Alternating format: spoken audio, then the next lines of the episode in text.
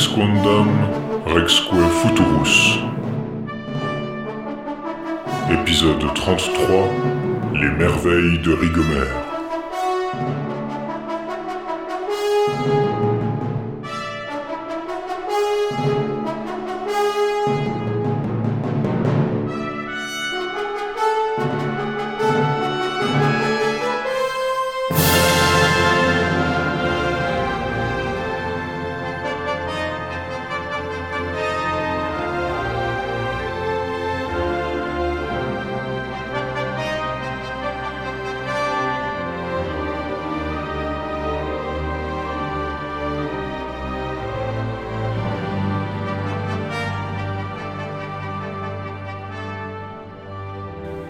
Bonjour à tous et bienvenue dans Rex Quondam Rexque Futurus. Bonjour Antoine. Bonjour Laïs. Et on vous retrouve aujourd'hui après un petit hiatus de, de par les circonstances euh, circonstancielles de cette, époque si circonstancielle.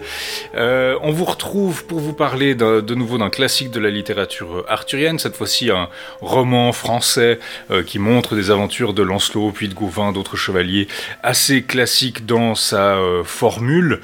Euh, mais on peut aussi vous mentionner un petit peu, disons, l'actualité arthurienne de ces temps-ci, parce qu'il y a eu deux, trois petites nouveautés. Effectivement, il y a eu pas mal de, de- d'événements. Bon, en même temps, c'est, la dernière fois qu'on a enregistré un épisode, c'était en début d'année 2021, en février, quoi, ma février-mars. Entre temps, il y a pas mal de trucs qui se sont passés, de trucs qui sont sortis, euh, notamment la sortie du très anticipé film euh, The Green Knight, qui reprend l'histoire de, de Gauvin et du Chevalier Vert, euh, qu'on attendait depuis un bon moment. Et il est sorti cet été, je crois. Enfin, euh, en tout cas, euh, il est disponible assez largement depuis cet été. Donc, si vous, voulez regarder un film euh, extrêmement, euh, on ne peut plus arthurien, euh, on est vraiment dans le, le- pile dans le, le- comment dire, pile dans la cible euh, avec euh, The Green Knight. Est-ce que c'est enfin l'année du bon film arthurien? Est-ce que The Green Knight, avec Dev Patel dans le rôle de Gauvin, a tenu ses promesses? Bah, j'ai pas, euh, pas le temps de le finir encore. J'ai pas, pas finalement pris beaucoup de temps pour regarder. En, en même temps, faut, faut dire que je suis devenu papa cet été, donc passer de 3 heures à regarder un film arthurien euh, en essayant de pas l'exposer à, à ma fille parce qu'elle, euh, faut pas qu'on lui donne des images un peu trop bizarres trop tôt. Enfin, tu me diras, on pourra la biberonner avec ça, histoire de, histoire de lui instiller les bonnes habitudes comme ça à 10 ans quand euh, elle doit faire un, un book report, quand elle doit faire une, euh, un exposé en classe. Elle dit alors je vais vous parler de Gauvin et du Chevalier Vert. le, se- le seul roman anglais arthurien. avoir un peu. euh, eu- ouais, il y a quand même deux, trois autres qui ont. euh, Ouais, il y en a trois autres, mais c'est clair que dans le canon, c'est le grand classique du roman arthurien hein. anglais, ça c'est sûr. Mais voilà, il est sorti euh, cet été, il est disponible un peu partout, donc euh, précipitez-vous dessus. On fera sans doute un épisode euh, là-dessus. Je sais pas s'il y a eu d'autres films arthuriens ou d'autres. disons, éléments arthuriens qui ont retenu ta, ta- ton attention. Alors, on vous a déjà parlé du film Camelot. Il y a, disons, du côté de l'édition, il y a quelques textes ces dernières années qui ont été publiés, qui ont été un peu sortis de l'oubli, notamment euh, Arioli, qui lui, d'ailleurs, puisqu'on parle de cinéma, est aussi acteur. Il était dans un film qui était au Festival de Cannes apparemment récemment, mais sur son temps libre, euh, il édite aussi des manuscrits arthuriens. Euh, disons, voilà, il a une double, double carrière. C'est un peu le, genre idéal, si vous voulez. Il a édité Ségurant ou Chevalier au Dragon qui est un roman assez compliqué, qui est assez intéressant. C'est Ségurant qui se lance dans la quête d'un dragon qui en fait est une illusion euh, créée par Morgane. Donc euh, il voit un dragon bouffer des chevaliers, il se dit je vais aller le, le tuer. C'est très Perceval dans Camelot en fait. Mais en fait le, le dragon existe, le dragon n'existe pas. Donc il y a cette espèce de côté un peu, euh, j'ai pas envie de dire postmoderne, mais disons voilà, euh, on joue un peu avec les perceptions. Le problème c'est que c'est un roman qui a été repris par différents auteurs, il a jamais été vraiment fini. Donc vous avez, il dit lui, il, il fait lui-même la comparaison avec un, un livre dont vous êtes le héros. Euh, C'est-à-dire justement, il y a tellement de, de différences de manuscrits, de changements d'histoire. C'est un roman qui est entremêlé avec le roman qu'on appelle celui des, des prophéties de Merlin. Ce qui rend le truc encore plus compliqué, c'est-à-dire que tout le monde n'est pas d'accord sur comment le cycle a été généré. Donc euh, l'année prochaine, on devrait vous parler peut-être de ces cycles en prose un peu tardives. Ce sera justement le problème, c'est qu'ils sont très mal édités, souvent pas traduits. Je crois aucun d'entre eux est vraiment euh, traduit.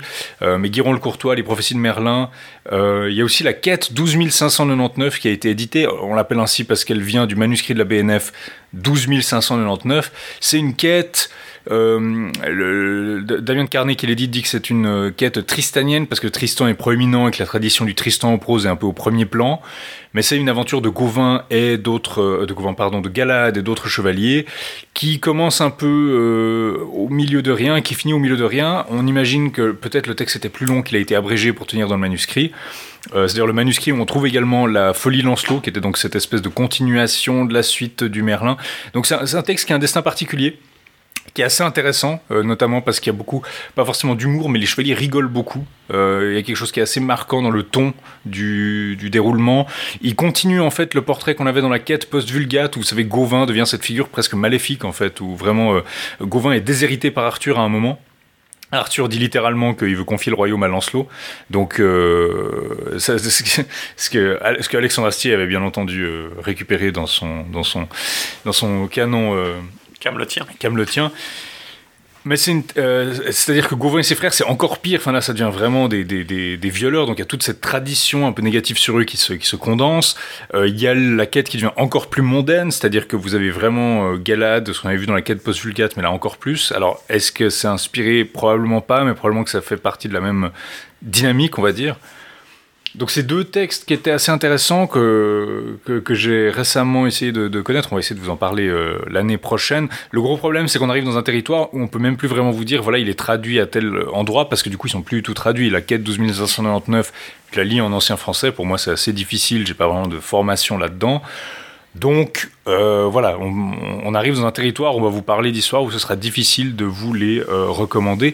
J'ai aussi euh, commencé à lire un, petit qui s'appelle Artus de Bretagne. Alors ça, c'est j'aime beaucoup pour le titre. En fait, on s'attendrait à ce que ce soit un texte arthurien et ça l'est plus ou moins.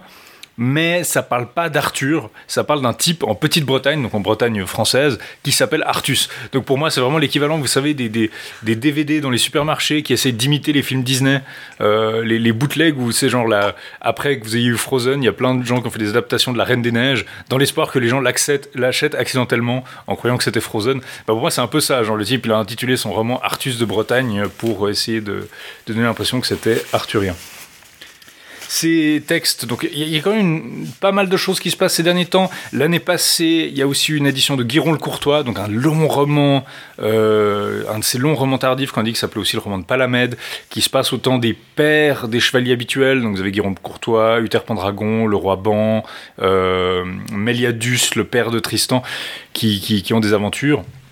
Et il fait partie aussi avec, euh, dans les autres romans qui ont été édités, il y a eu le Yvain en prose, qui porte assez mal, enfin peut-être assez mal son nom, disons il a six branches qui sont assez différentes, qui ne sont pas toutes centrées apparemment sur Yvain. Et vous avez euh, d'autres romans encore, alors ceux-là je sais pas s'ils ont été vraiment édités, mais Isaïe le Triste, qui parle d'un descendant, de- d'un petit-fils de Tristan et Iseux. Qui, est presque un peu post-apocalyptique, c'est-à-dire que comme Guiron le Courtois se passait avant les aventures de la table ronde, là vous avez Isaïe le Triste qui se passe après, donc après la chute de la table ronde, dans un monde assez glauque, c'est- vraiment un, un roman très sinistre. Et euh, vous avez d'autres histoires encore comme le Perse Forest, euh, qui est aussi un de ces très longs cycles, probablement le plus long, le plus long texte en moyen français, qui lui parle euh, de comment euh, la, la chevalerie aurait été fondée en Bretagne par basiquement Alexandre le Grand, enfin général d'Alexandre le Grand, et comment elle aurait survécu au fil des siècles. Donc ça mêle l'histoire antique, donc on a Jules César qui envahit euh, sa tentative d'invasion de la Bretagne, avec l'histoire légendaire, donc les rois légendaires de la Gaule, etc. Un peu un- un- un- une forme en prose française de, de, de Jeffrey finalement.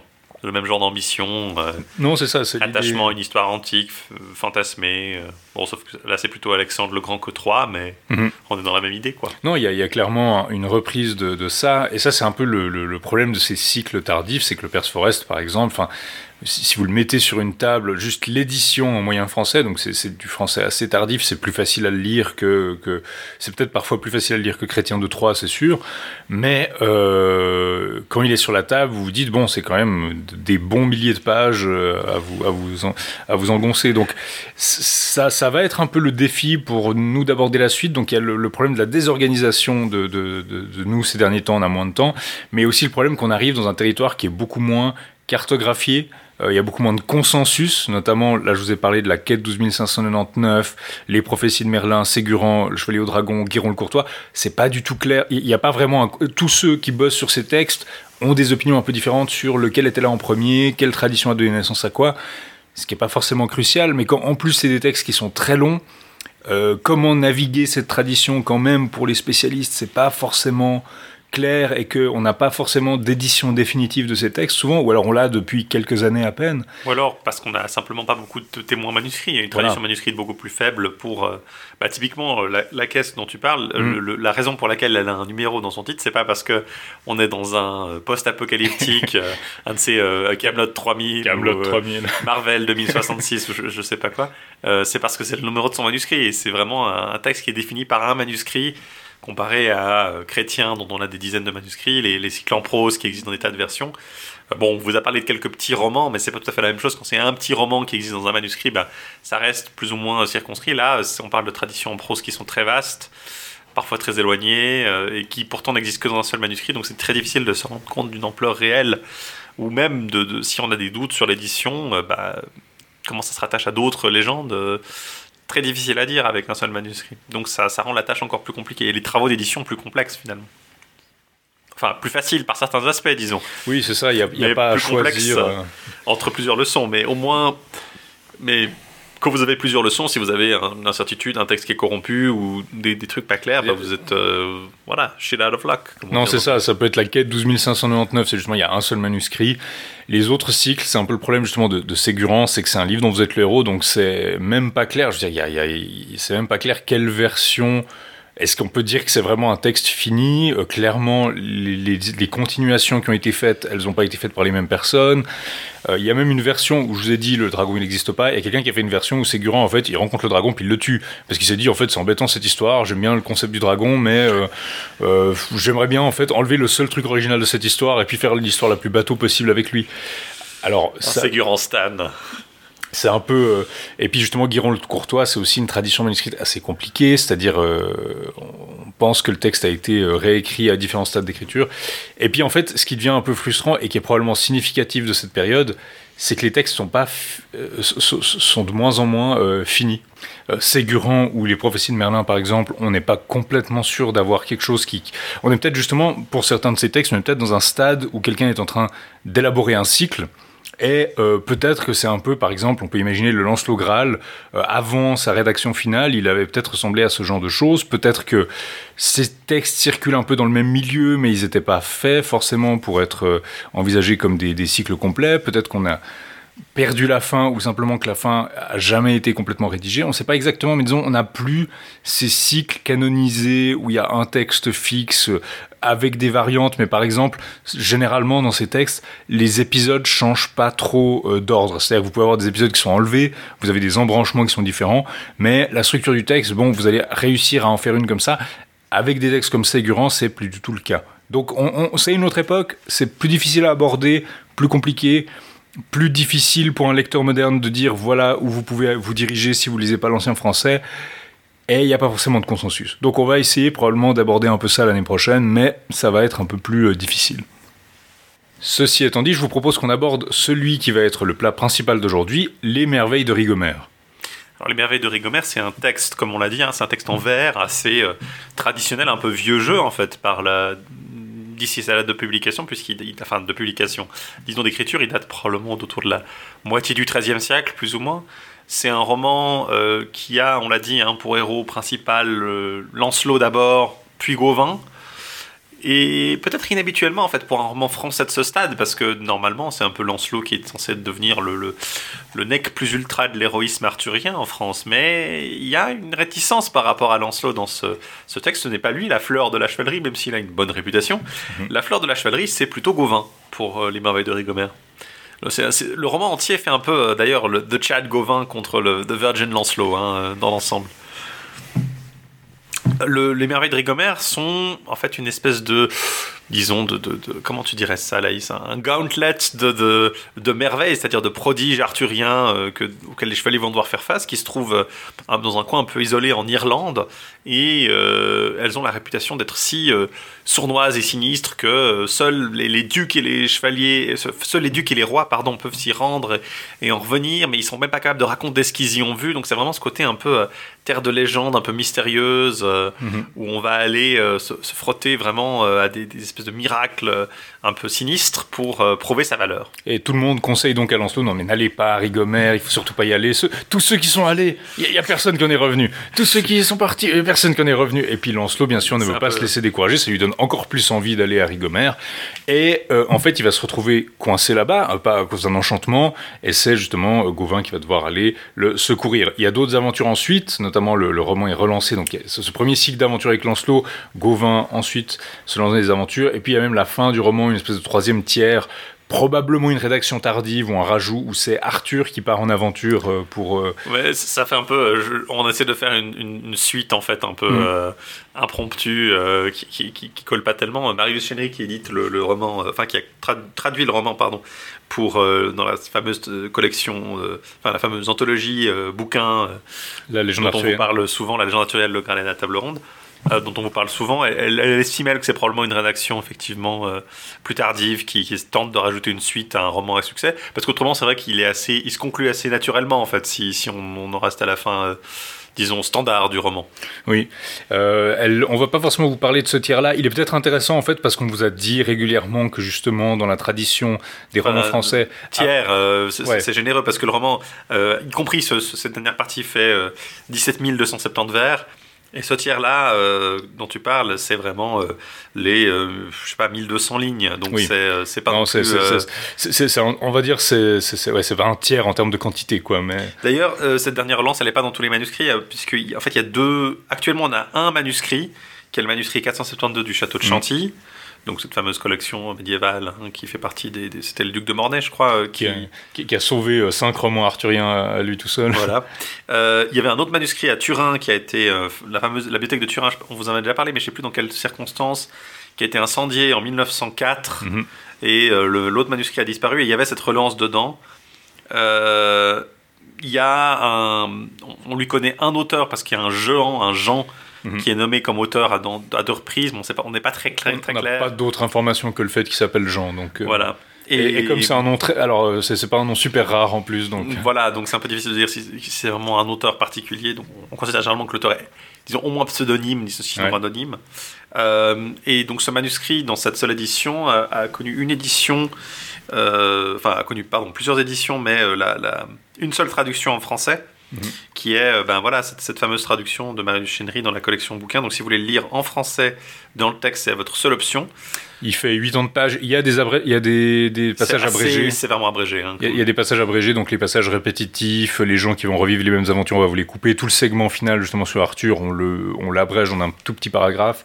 Ça fait du coup 80 pages, 80 pages, où vous avez quand essentiellement, même... Essentiellement sur Lancelot, Marius Chenry mm. voit ça comme un, vraiment un roman de Lancelot, comme deux romans en fait. Un roman de Lancelot, puis après un roman de Gauvin. Moi, je trouve que c'est un peu, un peu abusif, mais euh, il y a après des éditions... Euh, est-ce qu'il y a une édition récente? Je crois pas qu'il y ait vraiment d'édition très récente. Il y a eu des éditions, euh, alors euh, italiennes, hein, mais voilà, c'est ça. En français, il y avait eu l'édition de, enfin, il y avait eu une édition euh, de, disons, il y a eu comme souvent quatre éditions allemandes. donc la haute critique allemande qui s'amusait à, à, éditer ces textes, qui étaient forcément, en fait, comme c'est l'édition du texte, que ce soit fait par un Allemand ou pas, on s'en fiche un petit peu. Le texte, il est toujours en ancien français. Et il y a eu une réédition euh, par Margherita Lecco en italien, euh, deux éditions en fait, une édition et une édition traduction, je crois en 2004 et en 2013 euh, en italien du coup, et en français, comme on l'a dit, c'est la seule traduction dans la légende arthurienne. Donc pour le lire, pour vous, c'est évidemment ça le, plus, euh, le, plus, simple. Mais si vous lisez l'italien, effectivement, il y a peut-être aussi cette édition-là. Ou vous pouvez lire l'ancien français si vous préférez. Hein. Euh, voilà, c'est... Barry Luchenry accumule un peu les, adjectifs qui, ont été euh, associés avec ce, avec ce texte, qui sont composition échevelée, développement pesant, filandreux, rapidement monotone. Elle, elle est un peu plus indulgente, parce qu'elle trouve le roman assez intéressant parce qu'il y a quand même des fils conducteurs. C'est pas, on n'est pas, euh, on n'est pas dans le Tristan en prose, elle dit. Ouais. Euh, effectivement, c'est pas aussi complexe, mais je pense que ça, je m'en suis rendu compte aussi que c'était pas. Enfin, la façon dont elle présente le texte, effectivement, est assez simple, mais je pense que c'est parce qu'elle coupe quand même beaucoup de répétitions et surtout, à mon avis, à la fin, ça doit vite devenir compliqué avec les, les aventures des chevaliers qui accompagnent Gauvin, qu'elle passe sous silence à part une petite aventure de Cligès. même les aventures finales avant le, le mariage à la fin, là, vous allez voir qu'on commence à avoir un peu de peine à comprendre euh, qui, qui fait quoi, comment. euh, bon, assez typique des romans arthuriens. Je pense aussi le symptôme quand les, les, parlent de la légende arthurienne en général, ils sont là, oui, l'imaginaire, le, le, le merveilleux qui immerge, la, la beauté de cette créativité. Puis quand ils éditent un texte, toujours là, monotone, répétitif, euh, bâclé, un comique, un comique abrutissant. C'est- toujours, quand ils en parlent ça, en général, il y a la, y a la beauté. ça. Et puis quand on parle en particulier, genre, ouais. Ouais, bah, peut-être, peut-être, ils ressortent juste les, les grands adjectifs pour parler de, de, de chrétiens et de, de- des versions en prose, puis après le reste, c'est tout ce qui, tout Oui, ce qui il- n'est pas chrétien, c'est un peu. Il y a toujours notre grande guerre sur le fait que, ben voilà, on dit, oh, c'est un texte qui est un petit peu parodique. Enfin, comme on l'a déjà dit, chaque fois qu'on parle d'un texte, on dit, oui, c'est un petit peu parodique. Bon, c'est c'est des textes qui en général manquent pas d'humour. Puis donc, au bout d'un moment, si tous les textes ont des éléments qui touchent à la parodie, au ridicule, au grotesque, etc., est-ce qu'on peut vraiment dire que c'est parodique ou bien est-ce que ça fait, ça fait aussi partie du genre C'est une convention du genre d'être un peu satirique sur le- les chevaliers, en fait. Ouais. Euh, je pense que c'est. Après, il y a aussi le problème du- de l'édition, euh, de la traduction de Chenry, c'est que le, le- en fait, l'essentiel de son texte est consacré aux aventures de Gauvin, de, de, de Lancelot, pardon. Il se termine à 15 pages de la fin. Lancelot est encore pas arrivé à Rigobert. Euh, et ça occupe, en fait, dans le manuscrit, euh, 6000 lignes, Mhm. à peu près. Euh, 6500 lignes. Et puis le reste, du, les aventures de, Gauvin en lui-même, donc euh, sans la relance finale et tout, elle considère que ça occupe les pages 6400 à, euh, les lignes 6400 à, à 14700.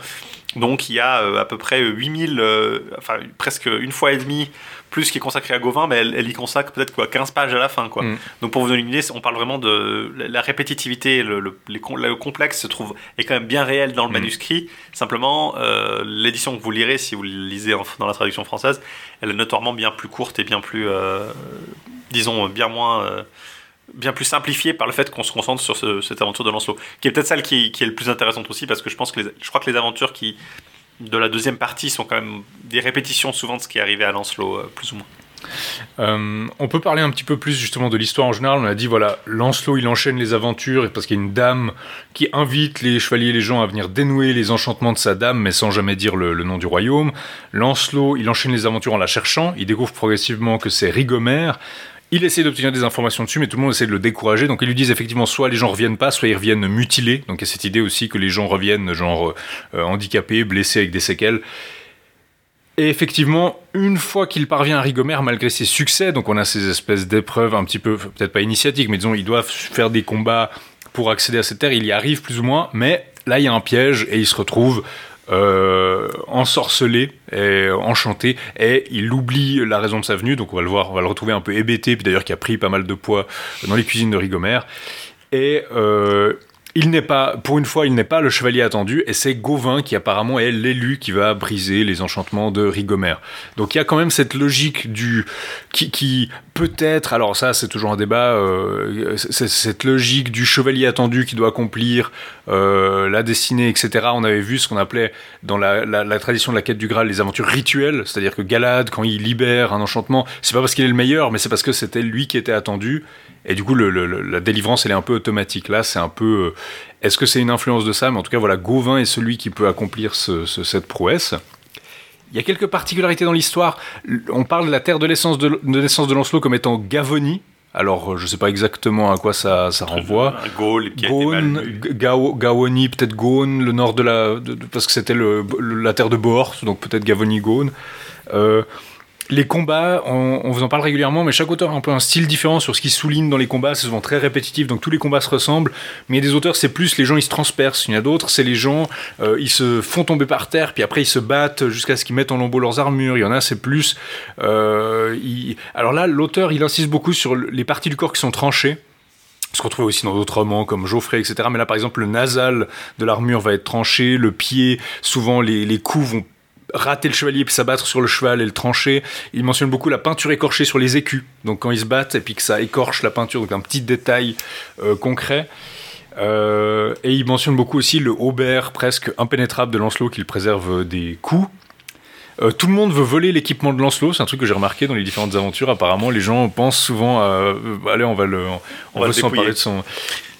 Ce qui se retrouve dans certaines, euh, dans certaines histoires, je sais plus laquelle on avait vu, où c'était euh, justement, euh, je crois que c'était Gauvin qui arrivait à manger chez des gens, puis il disait on va le, on va le dépouiller, ou. c'était quelque chose qu'on trouvait aussi. Mais là, justement, Lancelot arrive chez, des gens qui se disent on va le, braquer parce qu'on est en nombre supérieur, et puis justement le prendre. Au niveau des, des, rapports, on va dire, donc, on- petit avertissement où on, parle, on va parler justement notamment de, de, de viol, ou en tout cas d'agression sexuelle dans cette tradition littéraire. Là, je trouve qu'il y a une espèce de culture du viol beaucoup plus frontale que d'habitude. Oui. Euh, le problème de, par exemple, il y a un type qui s'appelle un chevalier qui s'appelle Savary qui, qui, qui kidnappe, qui rapte une femme qui s'appelle Fleur Désirée et qui veut basiquement la violer, mais apparemment le problème c'est que il a pas envie de l'épouser après. C'est pas tant qu'il la kidnappe, c'est juste que non, mais il a pas envie de l'épouser après, donc c'est là le problème. Pareil, il y a une fille kidnappée. Et son père la donne en mariage à qui arrive à la ramener. Donc au fond, c'est un peu bon. Si vous arrivez à la, à- à la kidnapper à son kidnappeur, vous, vous pouvez la garder, quoi. C'est plus front, enfin c'est- disons un peu plus, euh, on va dire euh, outrancier que dans euh, les textes qu'on a, d'autres textes qu'on a pu euh, regarder. Euh, Il y a un passage assez intéressant où Lancelot dit qu'il n'aura jamais une occasion d'aider euh, les pucelles et les, et les veuves. Et c'est assez intéressant parce que justement, du coup, les femmes mariées, en fait, tu peux pas les aider, quoi. Elles sont, euh, pas besoin de les aider. il y a pas besoin de les aider, Si elles elles sont mariées. Si elles sont mariées. Non, c'est ça, c'est. Les les deux problèmes principaux sont, sont- elle a un bonhomme, donc ça, tout est parfait dans le meilleur, tout va pour le mieux dans le meilleur des mondes. Non, il y a- ça m'a frappé aussi en lisant ça. Y a- puis vraiment un- une façon assez crue d'aborder la chose, quoi. C'est pas du tout, euh, c'est pas du tout éludé ou. euh, et d'ailleurs, euh, d'ailleurs, à un moment, parti, par moment, c'est particulièrement hypocrite d'ailleurs parce qu'il y a, bah, je crois que c'est ce qui arrive avec euh, le, le personnage. Euh, Lancelot euh, se parvient à battre et à récupérer, la, la- à faire en sorte que Fleur Désirée ne soit pas justement Mhm. violée. Et après, du coup, le, son père lui dit Ah, vous pouvez faire ce que vous voulez d'elle, vous pouvez l'épouser, ou si vous voulez juste pour la nuit aussi. Donc, même problème finalement. Mais non, là, ça passe, c'est Lancelot. C'est Lancelot, c'est un peu. C'est- assez glauque. Il y a un passage aussi où justement Lancelot la, la ramène parce qu'il l'a enlevé à son kidnappeur. Et puis il y a des chevaliers qui commencent à attaquer Lancelot parce qu'ils disent Ah, vous l'avez kidnappé, je la ramènerai. Puis il dit Mais non, je l'ai pas kidnappé, je la ramène euh, chez elle. Puis il y a, la- il y a Fleur Désirée qui dit Non, non, mais c'est bon, il m'a pas kidnappé, c'est bon, euh, tout va bien, etc. Et puis les chevaliers en- n'en démordent pas, enfin, écoutent même pas ce qu'elle est en train de dire. Est-ce que c'est Fleur Désirée ou c'est l'autre fille qui Ah, c'est peut-être kidnappée l'autre fille alors. Vous, comprenez, vous verrez, c'est assez. euh, C'est- ça se passe pas mal. Aussi beaucoup de brigands d'ailleurs dans cette, euh, dans cette, dans ce texte. hein. Dans ce texte, oui, j'ai noté, alors je sais pas exactement, dans, dans mes notes, alors je sais pas exactement à quoi exactement je fais référence, mais j'ai juste noté trailer de film d'action. Euh, parce que dans un monde. Non, mais il y a de ça, il y a un peu vraiment. euh, à, la fois des côtés, euh, il y a des miracles, des meilleurs chevaliers, mais il y a beaucoup de, de- de bri- beaucoup plus de brigands, beaucoup plus de. On insiste beaucoup plus sur le statut social un peu plus défavorisé des, des gens que rencontre Lancelot. Il y a des seigneurs et des chevaliers aussi. Il y a peut-être des, des préjugés sur l'Irlande d'ailleurs, vu qu'on Oui, est parce censé que être. ça, ça se passe pour l'essentiel en Irlande, on vous l'a pas dit. Mais Mhm. Rigomère se trouve effectivement en Irlande, il doit traverser la, un bras de mer en Cornouailles pour aller en Irlande. C'est marrant parce qu'il y a un peu cette impression que en Bretagne, il n'y a pas grand chose. Enfin, euh, c'est assez uneventful, disons, il se passe pas grand chose quand il est euh, sur le chemin de la, de la, de la Cornouaille, mais dès qu'il passe le bras de mer et qu'il est en Irlande, c'est vraiment euh, c'est le le. Far West. C'est le Far West, l'Irlande. Oui. Ce qui reflète peut-être aussi un peu des, des- une réputation qu'a l'île à cette époque-là. L'Irlande d'ailleurs qui est abordée de façon, on le mentionnera quand ça arrive, mais relativement, euh, c'est assez curieux. Il y a un mélange de- d'endroits tout à fait euh, réalistes. On parle à un moment de euh, Lancelot va en Connacht, donc euh, je, je le La dis- terre de connards. C-O-N-A-R-T selon la, la traduction de, de Chenry, et ce qui me semble assez clairement être le- le- l'ancien royaume de Connacht, donc là où il y a le Connemara actuel. Euh, par contre, euh, il va aussi à Cork, écrit Q-U-E, mais Mhm. euh, il va Rigomère, je, je pense pas que ce soit une- même dévi- dévié d'un nom irlandais, donc c'est un peu ce, ce- ce mélange de noms qui sonne à moitié correct, de, de tout à fait authentique ou tout à fait authentique, et d'endroits un peu fictifs qui, qui ont l'avantage de sonner un peu étranger. Mais euh, une géographie assez curieuse aussi, parce qu'il Mhm. fait vraiment un tour un peu, un peu bizarre à travers l'Irlande, si, si on se fie aux quelques noms qu'on peut reconnaître. Mais euh, il y a ce côté un peu exotique, effectivement, euh, qui, qui s'inscrit là-dedans, parce qu'on n'est pas euh, en Bretagne continent, enfin en Bretagne même, ou en Bretagne continentale, qui sont peut-être un peu plus familières hein, pour le, le public de, de- des merveilles de Rigomère. On va gentiment commencer notre résumé un peu de, l'histoire, qui, est un peu la, tradition de, ce podcast. Euh, avec l'histoire, justement, les aventures qui commencent justement en mai, cette fois-ci, en général, c'est toujours fixé un, certain repère euh, calendaire, où euh, le roi Arthur et ses chevaliers se trouvent à Carlion, qui est un des sièges traditionnels de, de sa cour, depuis cinq jours. Ils sont prêts à se mettre à table, mais voulant respecter les coutumes habituelles, ils attendent, donc c'est ce motif que vous connaissez, ils attendent qu'une nouvelle aventure surgisse pour commencer à manger. En regardant au loin, ils aperçoivent une jeune fille montant un magnifique cheval dans la plaine, et ils disent Ah super, on va enfin pouvoir bouffer. Euh, elle apporte un message à la cour, on l'accueille, on la conduit auprès du roi, et c'est à ce moment-là qu'elle euh, critique la paresse du roi et de sa cour, donc là elle, les attaque, et euh, elle les défie les plus audacieux des chevaliers d'aller conquérir le fief et le pays de sa dame lors d'une quête périlleuse. Alors, une fois que la, jeune fille est partie, les chevaliers sont un peu désemparés, ils se mettent à sa poursuite, mais ils n'arrivent pas à, la, rattraper, ils rentrent vaincus à la cour, et tous les chevaliers ayant, échoué, Lancelot du Lac promet à la reine qu'il ne reviendra qu'après avoir retrouvé la jeune fille. Donc là, on a quand même un lien entre Lancelot et puis, euh, en termes de Lancelot comme chevalier de la reine, même si on n'aborde pas forcément ce. oui, il n'est pas tellement. Euh, il y a très peu de références avec euh, une, éventuelle amourette entre lui et Guenièvre hein, dans le les merveilles de Rigomère. Mhm. Et donc Lancelot commence sa quête, euh, il se rend rapidement compte que le voyage va être dangereux, il rencontre un ermite qui lui donne des renseignements sur la jeune fille, qui lui révèle qu'elle est, déjà, elle est déjà trop loin, il va pas pouvoir la rattraper. Il lui dit qu'il peut l'héberger par contre, donc il l'héberge. Après l'avoir quitté, euh, Lancelot parcourt la Bretagne, l'Angleterre euh, et le Pays de Galles, donc la, totale, l'Écosse, puis il arrive en, en Cornouailles après une trentaine de jours. Ça fait un drôle de tour à travers. ça, fait la, carte Indiana Jones avec le, trait qui zigzague dans tout le pays. C'est un peu ça, oui. Et après s'être ravitaillé, il quitte les Cornouailles et il arrive enfin en Irlande. Et euh, la faim et la soif le torturent. Donc là, il arrive dans un royaume qui est justement. Euh, il y, a aussi cette idée justement qu'il va pas pouvoir se ravitailler aussi facilement. Il n'y a pas cette idée de d'hébergement chez des vavasseurs ou comme ça. Euh, cette hospitalité, cette société-là, elle n'existe pas apparemment en Irlande. Donc il regrette d'avoir quitté son pays. Et comme il cesse, il n'arrête pas de se tromper de chemin, il finit par trouver un, château fort, une demeure fortifiée, occupée par des voleurs qui s'appellent le Rude Travers. Donc euh, il porte bien son nom, et qui est réputé pour être impassable. Donc les gens qui la défendent, euh, s'il y a quelqu'un qui la défend, vous n'arriverez pas à l'assaillir. On lui prend son cheval et ses armes, donc il se dit bon voilà, euh, c'est standard, et on l'invite à manger, mais on répond pas à ses salutations. Donc il dit bonsoir, les gens lui répondent pas, il se dit bon ils sont mal polis. Les brigands racontent que la fleur désirée va leur être livrée le lendemain. Donc on ne sait pas encore qui est ou ce que c'est cette fleur désirée. Et ils disent, et puis Lancelot, le chevalier qui est là, il va repartir dénudé et dépouillé, on va lui prendre ses armes. Alors Lancelot, ça lui plaît pas, mais il est désarmé, alors il peut pas faire grand chose. Et une fois au pied de la montagne, il erre avec un pieu de clôture autour du cou, donc il l'a ramassé pour se défendre au cas où, et il maudit les voleurs, mais il se reprend, euh, et je cite, Il prie Dieu de les anéantir et de les précipiter en enfer, mais il se reprend, il ne faut pas que je parle ainsi, maudire est une piètre vengeance, Dieu les garde jusqu'au jour où je pourrai me venger dignement. Donc ça je trouvais que c'était un passage assez marrant où il dit non finalement, euh, Dieu les garde jusqu'à ce que je puisse me venger.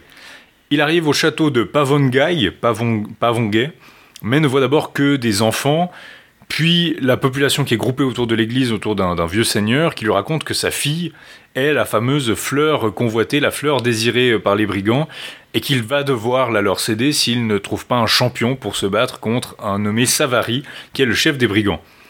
Il préfère y aller lui-même et mourir plutôt que de ne pas combattre du tout, mais Lancelot lui dit qu'il la défendra.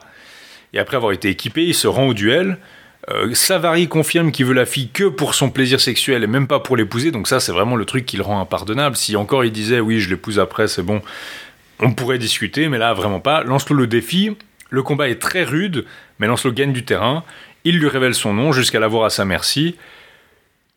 Il semble accepter d'épouser la fille, donc c'est encore une fois, c'est vraiment ça l'enjeu du combat. Hein. C'est pas la violence, le désir sexuel, etc.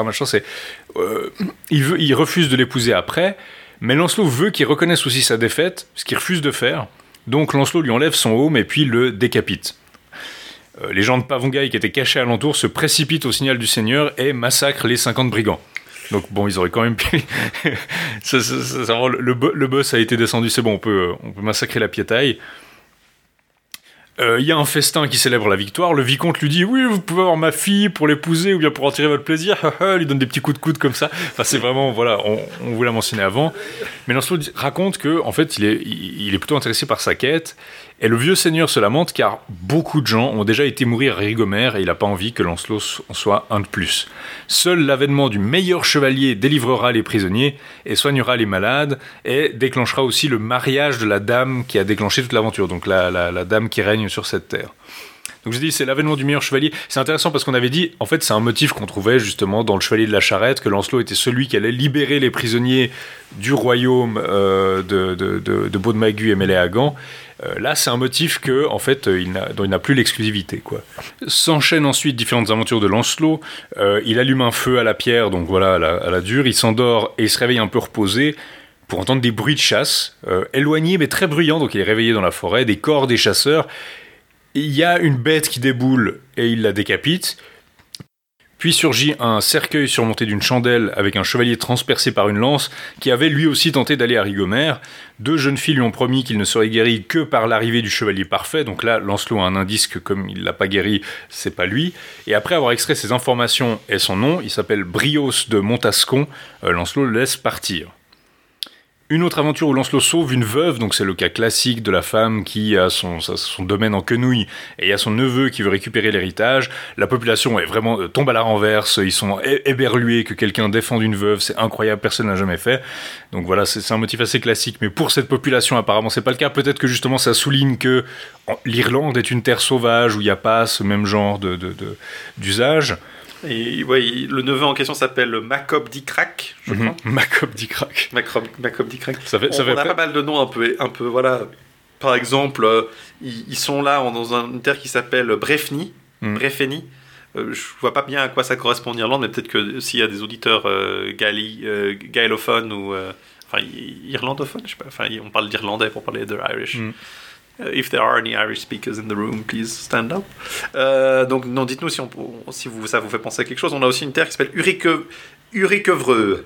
Ouais. aussi. Hein. Donc on est vraiment dans des, des coins euh, à côté de Connard ou euh, Corps qui sont plutôt euh, assez classiques. Là, on est dans des terres un peu plus étrange, effectivement. Et donc, du coup. Euh... Macob Dicrac, je trouve c'est intéressant parce que c'est à moitié un nom qui pourrait faire un peu gallois. Mhm. Genre Macob, ça pourrait être un peu comme Mabonne ou comme ça, un nom un peu. Et à la fois, ça fait nom de héros de BD franco-belge de 1983. Macob Dicrac. Les aventures de Macob. Les aventures de Macob Dicrac. Exactement. Et en fait, une des raisons pour laquelle il conteste le douaire de sa, sa, de sa tante, c'est qu'elle, elle vient de Cornouailles, en fait. Elle, elle, mhm. est, euh, elle n'est pas irlandaise, c'est une étrangère. D'où peut-être aussi le, le fait qu'on ne la défende pas et qu'il n'y a personne qui veut vraiment la défendre parce qu'elle pas de famille, de parenté. De... Elle est un peu euh, stranger in a strange land. Un peu. C'est un peu une, une c'est un peu une inverse Tristan Iseux finalement. Elle, elle est cornouaise, puis elle a épousé un Irlandais. Euh, mhm. Mais du coup, il bat effectivement euh, Macob Dicrac. Euh, sans le tuer, lui, par contre. Hein. Mhm. il, fait hommage à Lancelot, et là, on revient dans la, le, truc classique où il va aller se, rendre euh, otage auprès de la reine euh, Guenièvre et euh, mhm. probablement devenir un chevalier de la table ronde. et là, là, à partir de ce moment, à part le premier, donc le brigand là qu'il tue, les suivants en général, il va plutôt les envoyer à la cour d'Arthur, mhm. accompagnés de leurs amis s'ils en ont avec. Bon, c'est aussi que le brigand, je sais plus si c'est si c'est vraiment un chevalier ou si c'est juste un chef des brigands, je sais plus si son statut. Non, je crois qu'il est censé être plus ou moins chevalier. Il est censé être quand même chevalier, c'est pour ça d'ailleurs qu'on attend qu'il meure pour que la pièce aille. Euh. Puis surtout, il, bon, il, pourrait épouser la, fille, quoi. Donc euh, c'est c'est pas mm. clairement, c'est clairement pas un, un rustre complètement. Euh, c'est vrai il mérite, il pourrait, euh, il pourrait l'épouser quoi. Mhm. Lancelot euh, donc se renfonce dans la forêt, donc c'est vraiment euh, des, des allées. Soit il va en ville, puis là il a une aventure avec un chevalier qu'il doit battre, soit il va dans la forêt. Et généralement c'est des brigands, des animaux, mhm. des trucs bizarres qui arrivent. Là en l'occurrence, on, nous insiste beaucoup sur les moments où il doit faire vraiment son, son enfin il doit dormir et faire son camp dans des endroits où il n'a pas de nourriture. Mhm. Là il croise deux serviteurs qui qui, qui, qui, rentrent en fait chez leur maître. Et euh, comme régulièrement on, nous dit que ces serviteurs en fait sont des, des brigands. Euh, enfin des serviteurs de brigands plutôt pour l'occasion. Mhm. euh, et en, gros ils, ils, sont allés en train d'aller ramener du cerf chez leur maître brigand. Et ils croisent Lancelot qui est tout seul sans manger sans boire le pauvre. Et il lui donne un peu de cerf il lui donne un peu de vin et, et du vin aussi et du pain aussi et donc, du coup, ils, mangent avec eux. Euh, après, ils repartent et ils revont euh, vers leur maître. Et là, ils lui disent on a, donné, on a croisé ce chevalier, on lui a donné à manger. Et du coup, les, les brigands euh, se disent Ah, il faut qu'on aille le capturer. Ils se frottent les mains vraiment caricaturellement. De, nouveau, pour récupérer son, son équipement. Quoi. Donc, ils se partagent en avance. En fait. Mhm. Il y en a un qui dit Ah, moi je veux son cheval, moi je veux son aubert, et moi je veux les choses de fer, le haume et l'épée. Mm. Donc euh, ils se le répartissent avant. Et euh, en traître, en fait, ils s'attaquent tous les trois à Lancelot en simultané. Mhm. Euh, on nous explique que Lancelot est un peu euh, fâché parce que normalement ils Ça viennent un par un. C'est- une technologie qui n'existe pas encore en, en- en Bretagne. Ils n'ont pas l'IA des, PNJ. il y a des PNJ et pas encore assez développés. C'est les premiers Assassin's Creed où ils font la queue pour se battre contre toi. C'est ça. Alors en l'occurrence, il va réussir quand même à les battre.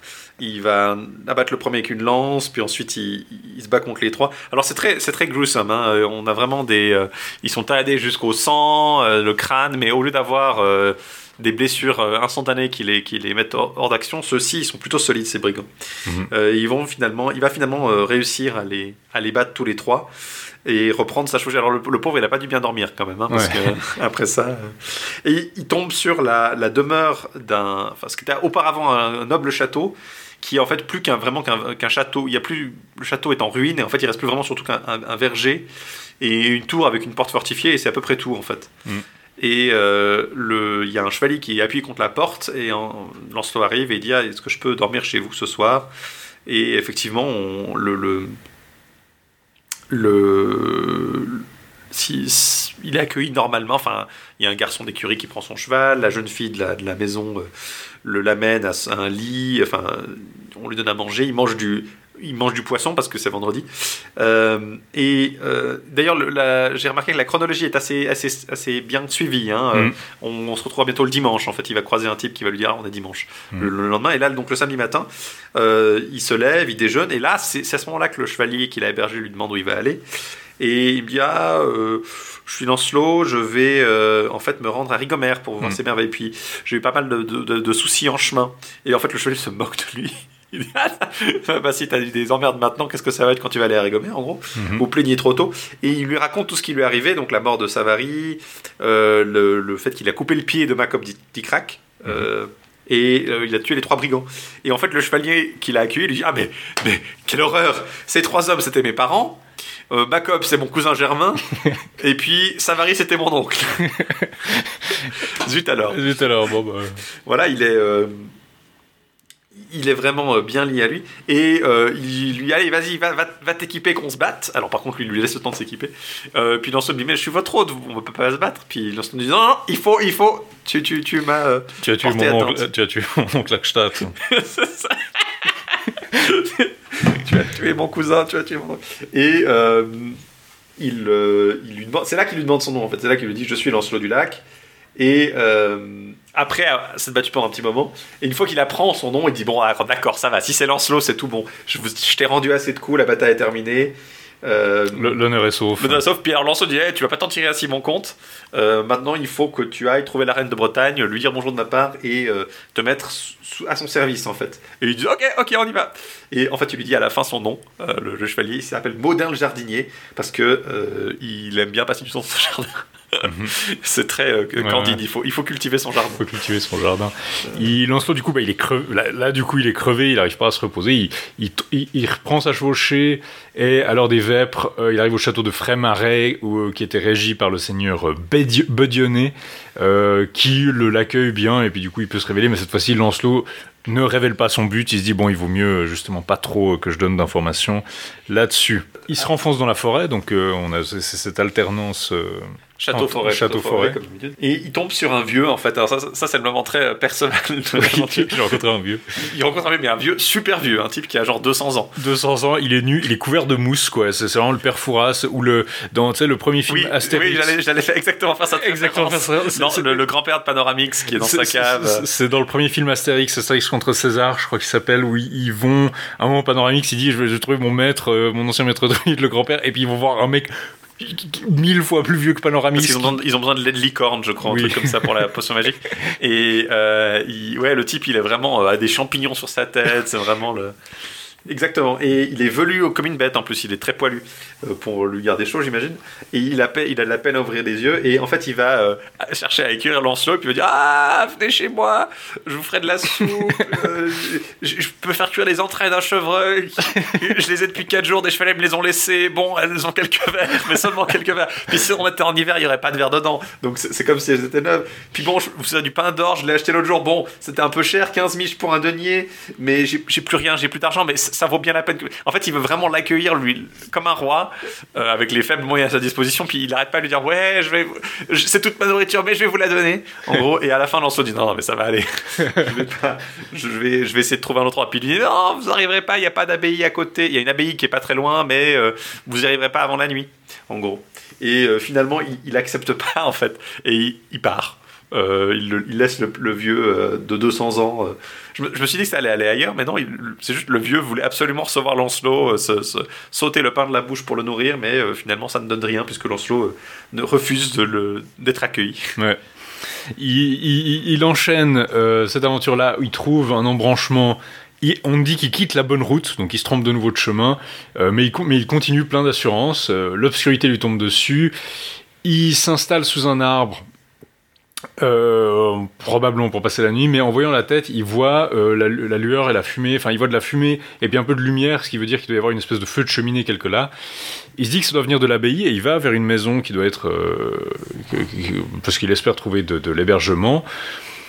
Il entre, il met pied à terre, il se dirige vers le feu, il aperçoit un beau lit euh, avec une très jolie courte pointe et tout. euh, il regarde et il voit un cercueil sur deux tréteaux avec quatre cierges d'argent massif qui l'entourent, avec euh, des chats sauvages aussi grands que des léopards, donc des fauves, au moins 30 ou 40 sans mentir. Alors Lancelot il a un petit peu peur.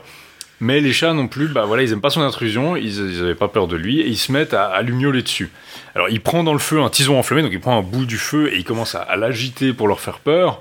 Euh, il leur donne des grands coups à droite, à gauche, et puis il continue à, à faire couler son sang. Donc apparemment leurs griffes arrivent quand même à passer un peu à travers son Uber, pas complètement, mais juste assez pour le faire, euh, euh, faire saigner. Ouais. D'ailleurs, il va. C'est même pas qu'il leur fait peur. hein, Il, tabasse le plus gros des chats avec le tison. hein, Oui, oui. Il est pas. euh, c'est pas. je vais vous les effrayer. C'est vraiment. Je vais les. Je vais les tuer à coups de tison enflammé. Mais oui, effectivement, il. Il, il, il, il arrête pas de saigner. Il, il arrive quand même à les chasser de la, de la maison. Et euh, il revient sur ses pas, et là il voit que le cercueil se dresse et vient à sa rencontre. Et il se dit, mais c'est un enchantement ou une diablerie, et il jette le cercueil dans le feu jusqu'à ce qu'il soit consumé.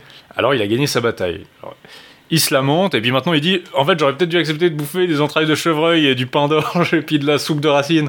Mais euh, il, il en- il pense aussi à son cheval, qui a- il se dit, mon cheval aussi il a pas mangé. euh, euh, il, se dit qu'il est très malchanceux et qu'il aurait pas dû venir ici. Et puis, Et en fait, il, va simplement, euh, en pleurant, euh, se, coucher sur le lit, tout armé, tout équipé. Et dès qu'il en fait, à peine il, a, il s'est endormi, qu'il se réveille. Et là, par contre, il y a une demoiselle qui est, devant lui, qui le salue et qui, lui demande de le suivre. Et il s'occupe, il s'inquiète de ce qui arrive à son cheval. Et elle leur dit non, non, vous inquiétez pas, il est soigné, il est à l'étable, il a sa ration, il peut boire. Et effectivement, c'est le cas. Et il les suit enfin, il demande d'abord à vérifier. Donc, il, il demande Ouais, d'abord à ce qu'on l'amène vers son ça, cheval. Il vérifie. Et puis, euh, il est accueilli vers une dame qui est assise sur un fauteuil assez noble. Il lui demande de se désarmer, ce qu'il refuse de faire.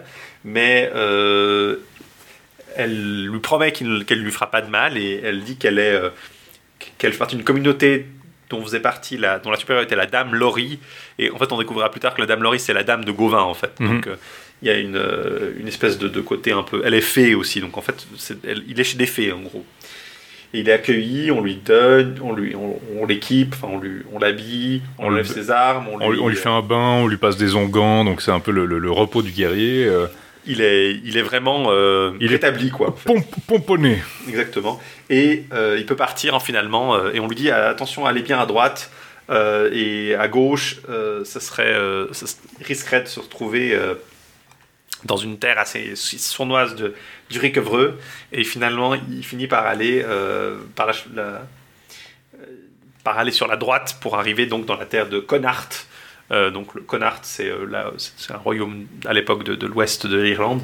Mhm. Et euh, il arrive devant une- un château bien situé. On nous dit toujours que les châteaux sont bien situés hein, dans, ce, Mhm. dans ce roman.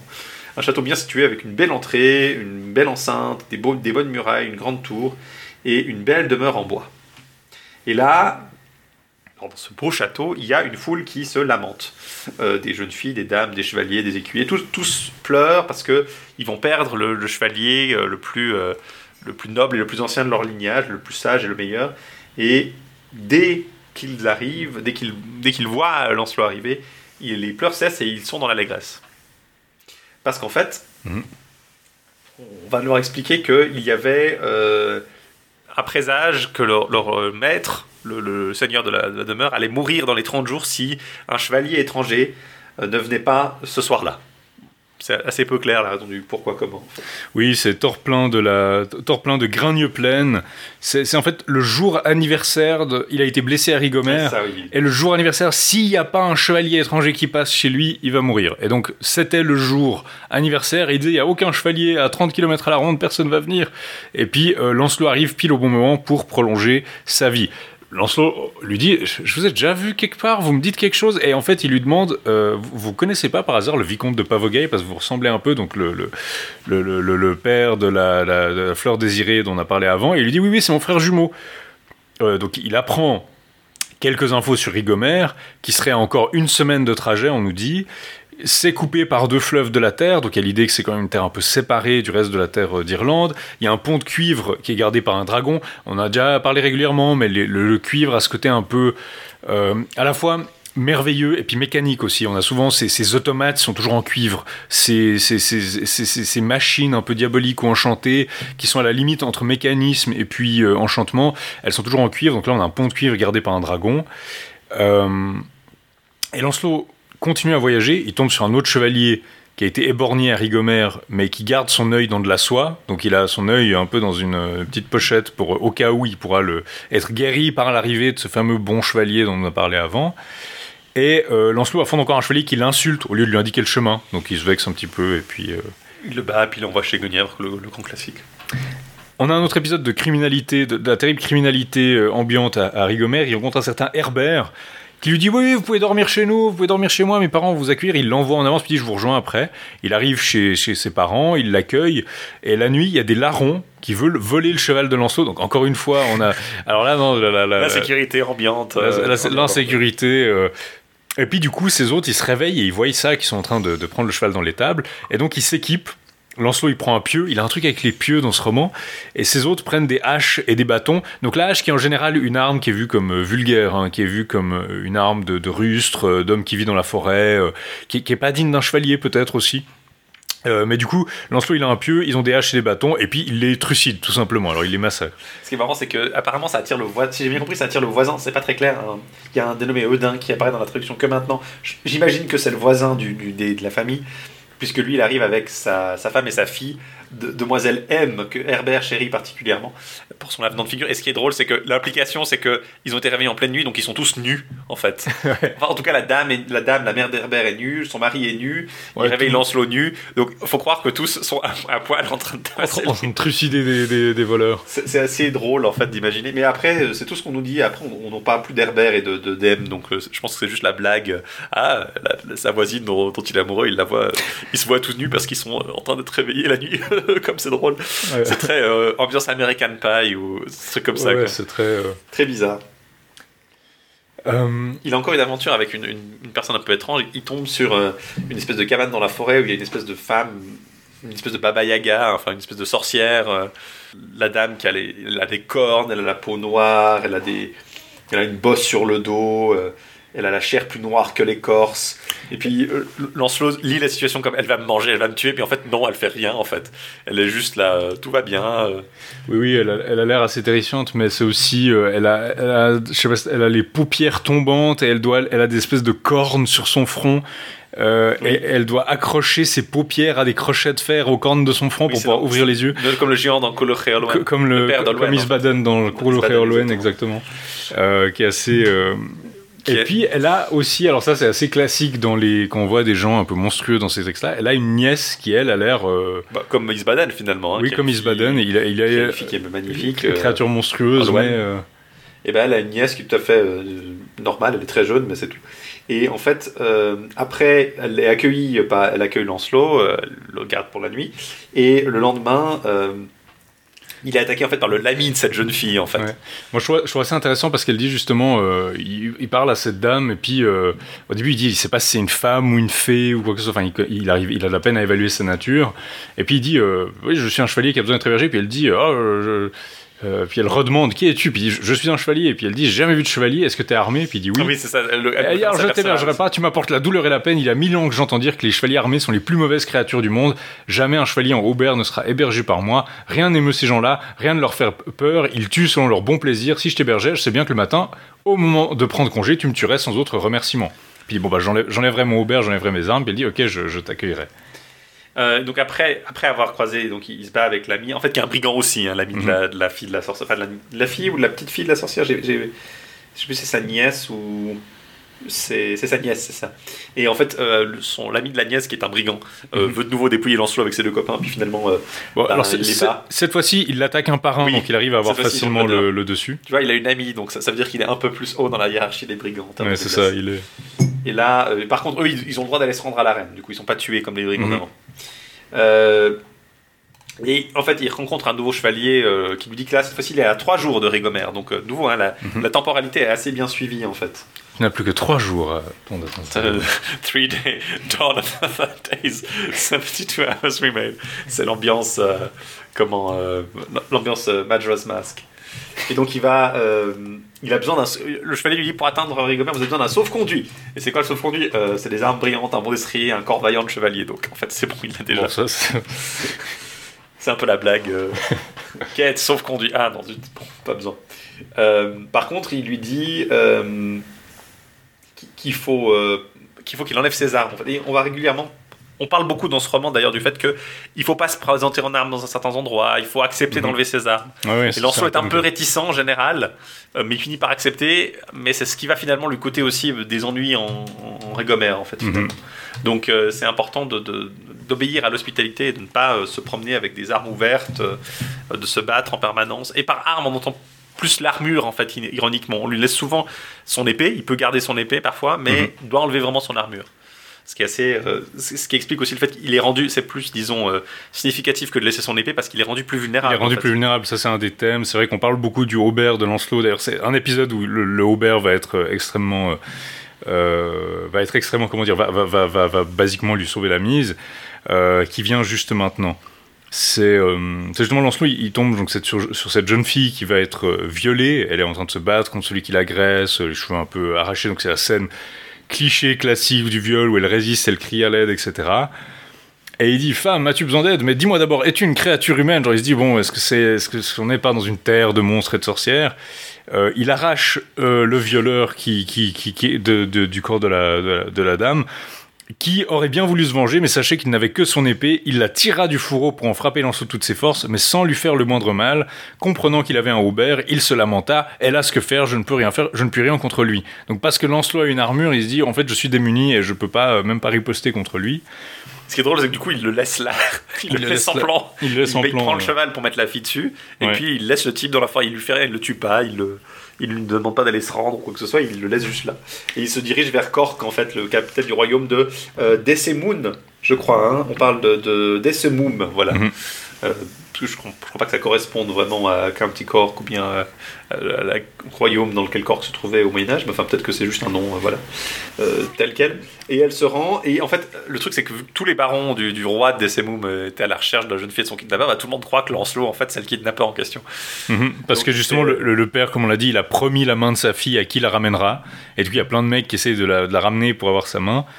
Euh, et puis, euh, justement, euh, ils, ils- écoutent même pas la fille elle-même. Ils disent je, je, je, je, donnerai pas un dé de vos flatteries, vous n'êtes pas le maître, je la reprendrai assurément, mais d'abord, je vous apprendrai à enlever une jeune fille. Puis, dit, puis la jeune fille, elle dit Bien cher Seigneur, par Dieu, il ne m'a pas enlevé, au contraire, il m'a sauvé de la honte et me ramène en toute bonne foi. Ah, dit l'autre, comme je vous crois, vous voulez que je ne lui fasse pas de mal, maudit qui croira à votre mensonge. Bon, alors, on n'écoute pas spécialement la fille non plus. Il y a Lancelot qui dit, qui est d'ailleurs toujours un peu sadique, qui dit allez-y, prenez la fille. Et puis alors il tend le bras pour attraper, la, la- la- la- la- pour attraper le mort de son cheval. Et puis il lui tranche la, il lui, il lui tranche la main. Et puis donc Lancelot finalement rétablit la vérité en la ramenant chez elle.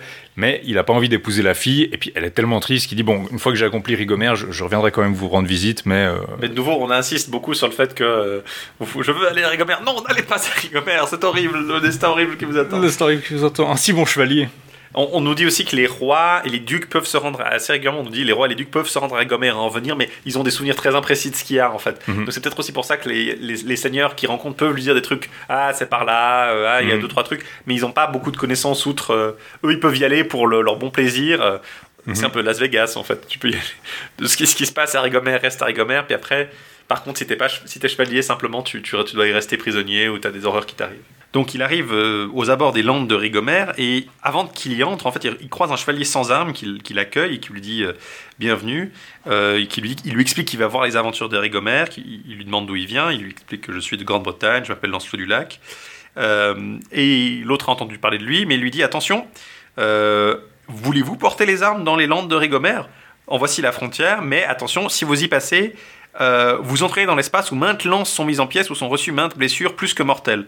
En fait, euh, il y a euh, des espèces de malédictions. Si tu es blessé à Rigomer, ta blessure va, va, va languir, en fait. Elle Mhm. va rester, tu vas y souffrir énormément sur toute ta vie. C'est mieux de mourir vite. Et en fait, on lui explique que s'il passe l'entrée en armes, il mourra de la lance ou de l'épée, ou recevra une blessure dont il guérira jamais, ou il sera vaincu et à jamais jeté en prison. C'est-à-dire qu'en gros, c'est une espèce de terre un peu neutre, où il y a des tas d'aventures, on peut voir des tas de choses magnifiques, mais il faut y entrer sans armes, en fait. C'est un peu Mhm. une zone... euh, voilà, euh, Une zone un sanctuaire, une zone franche, un peu quelque chose comme ça.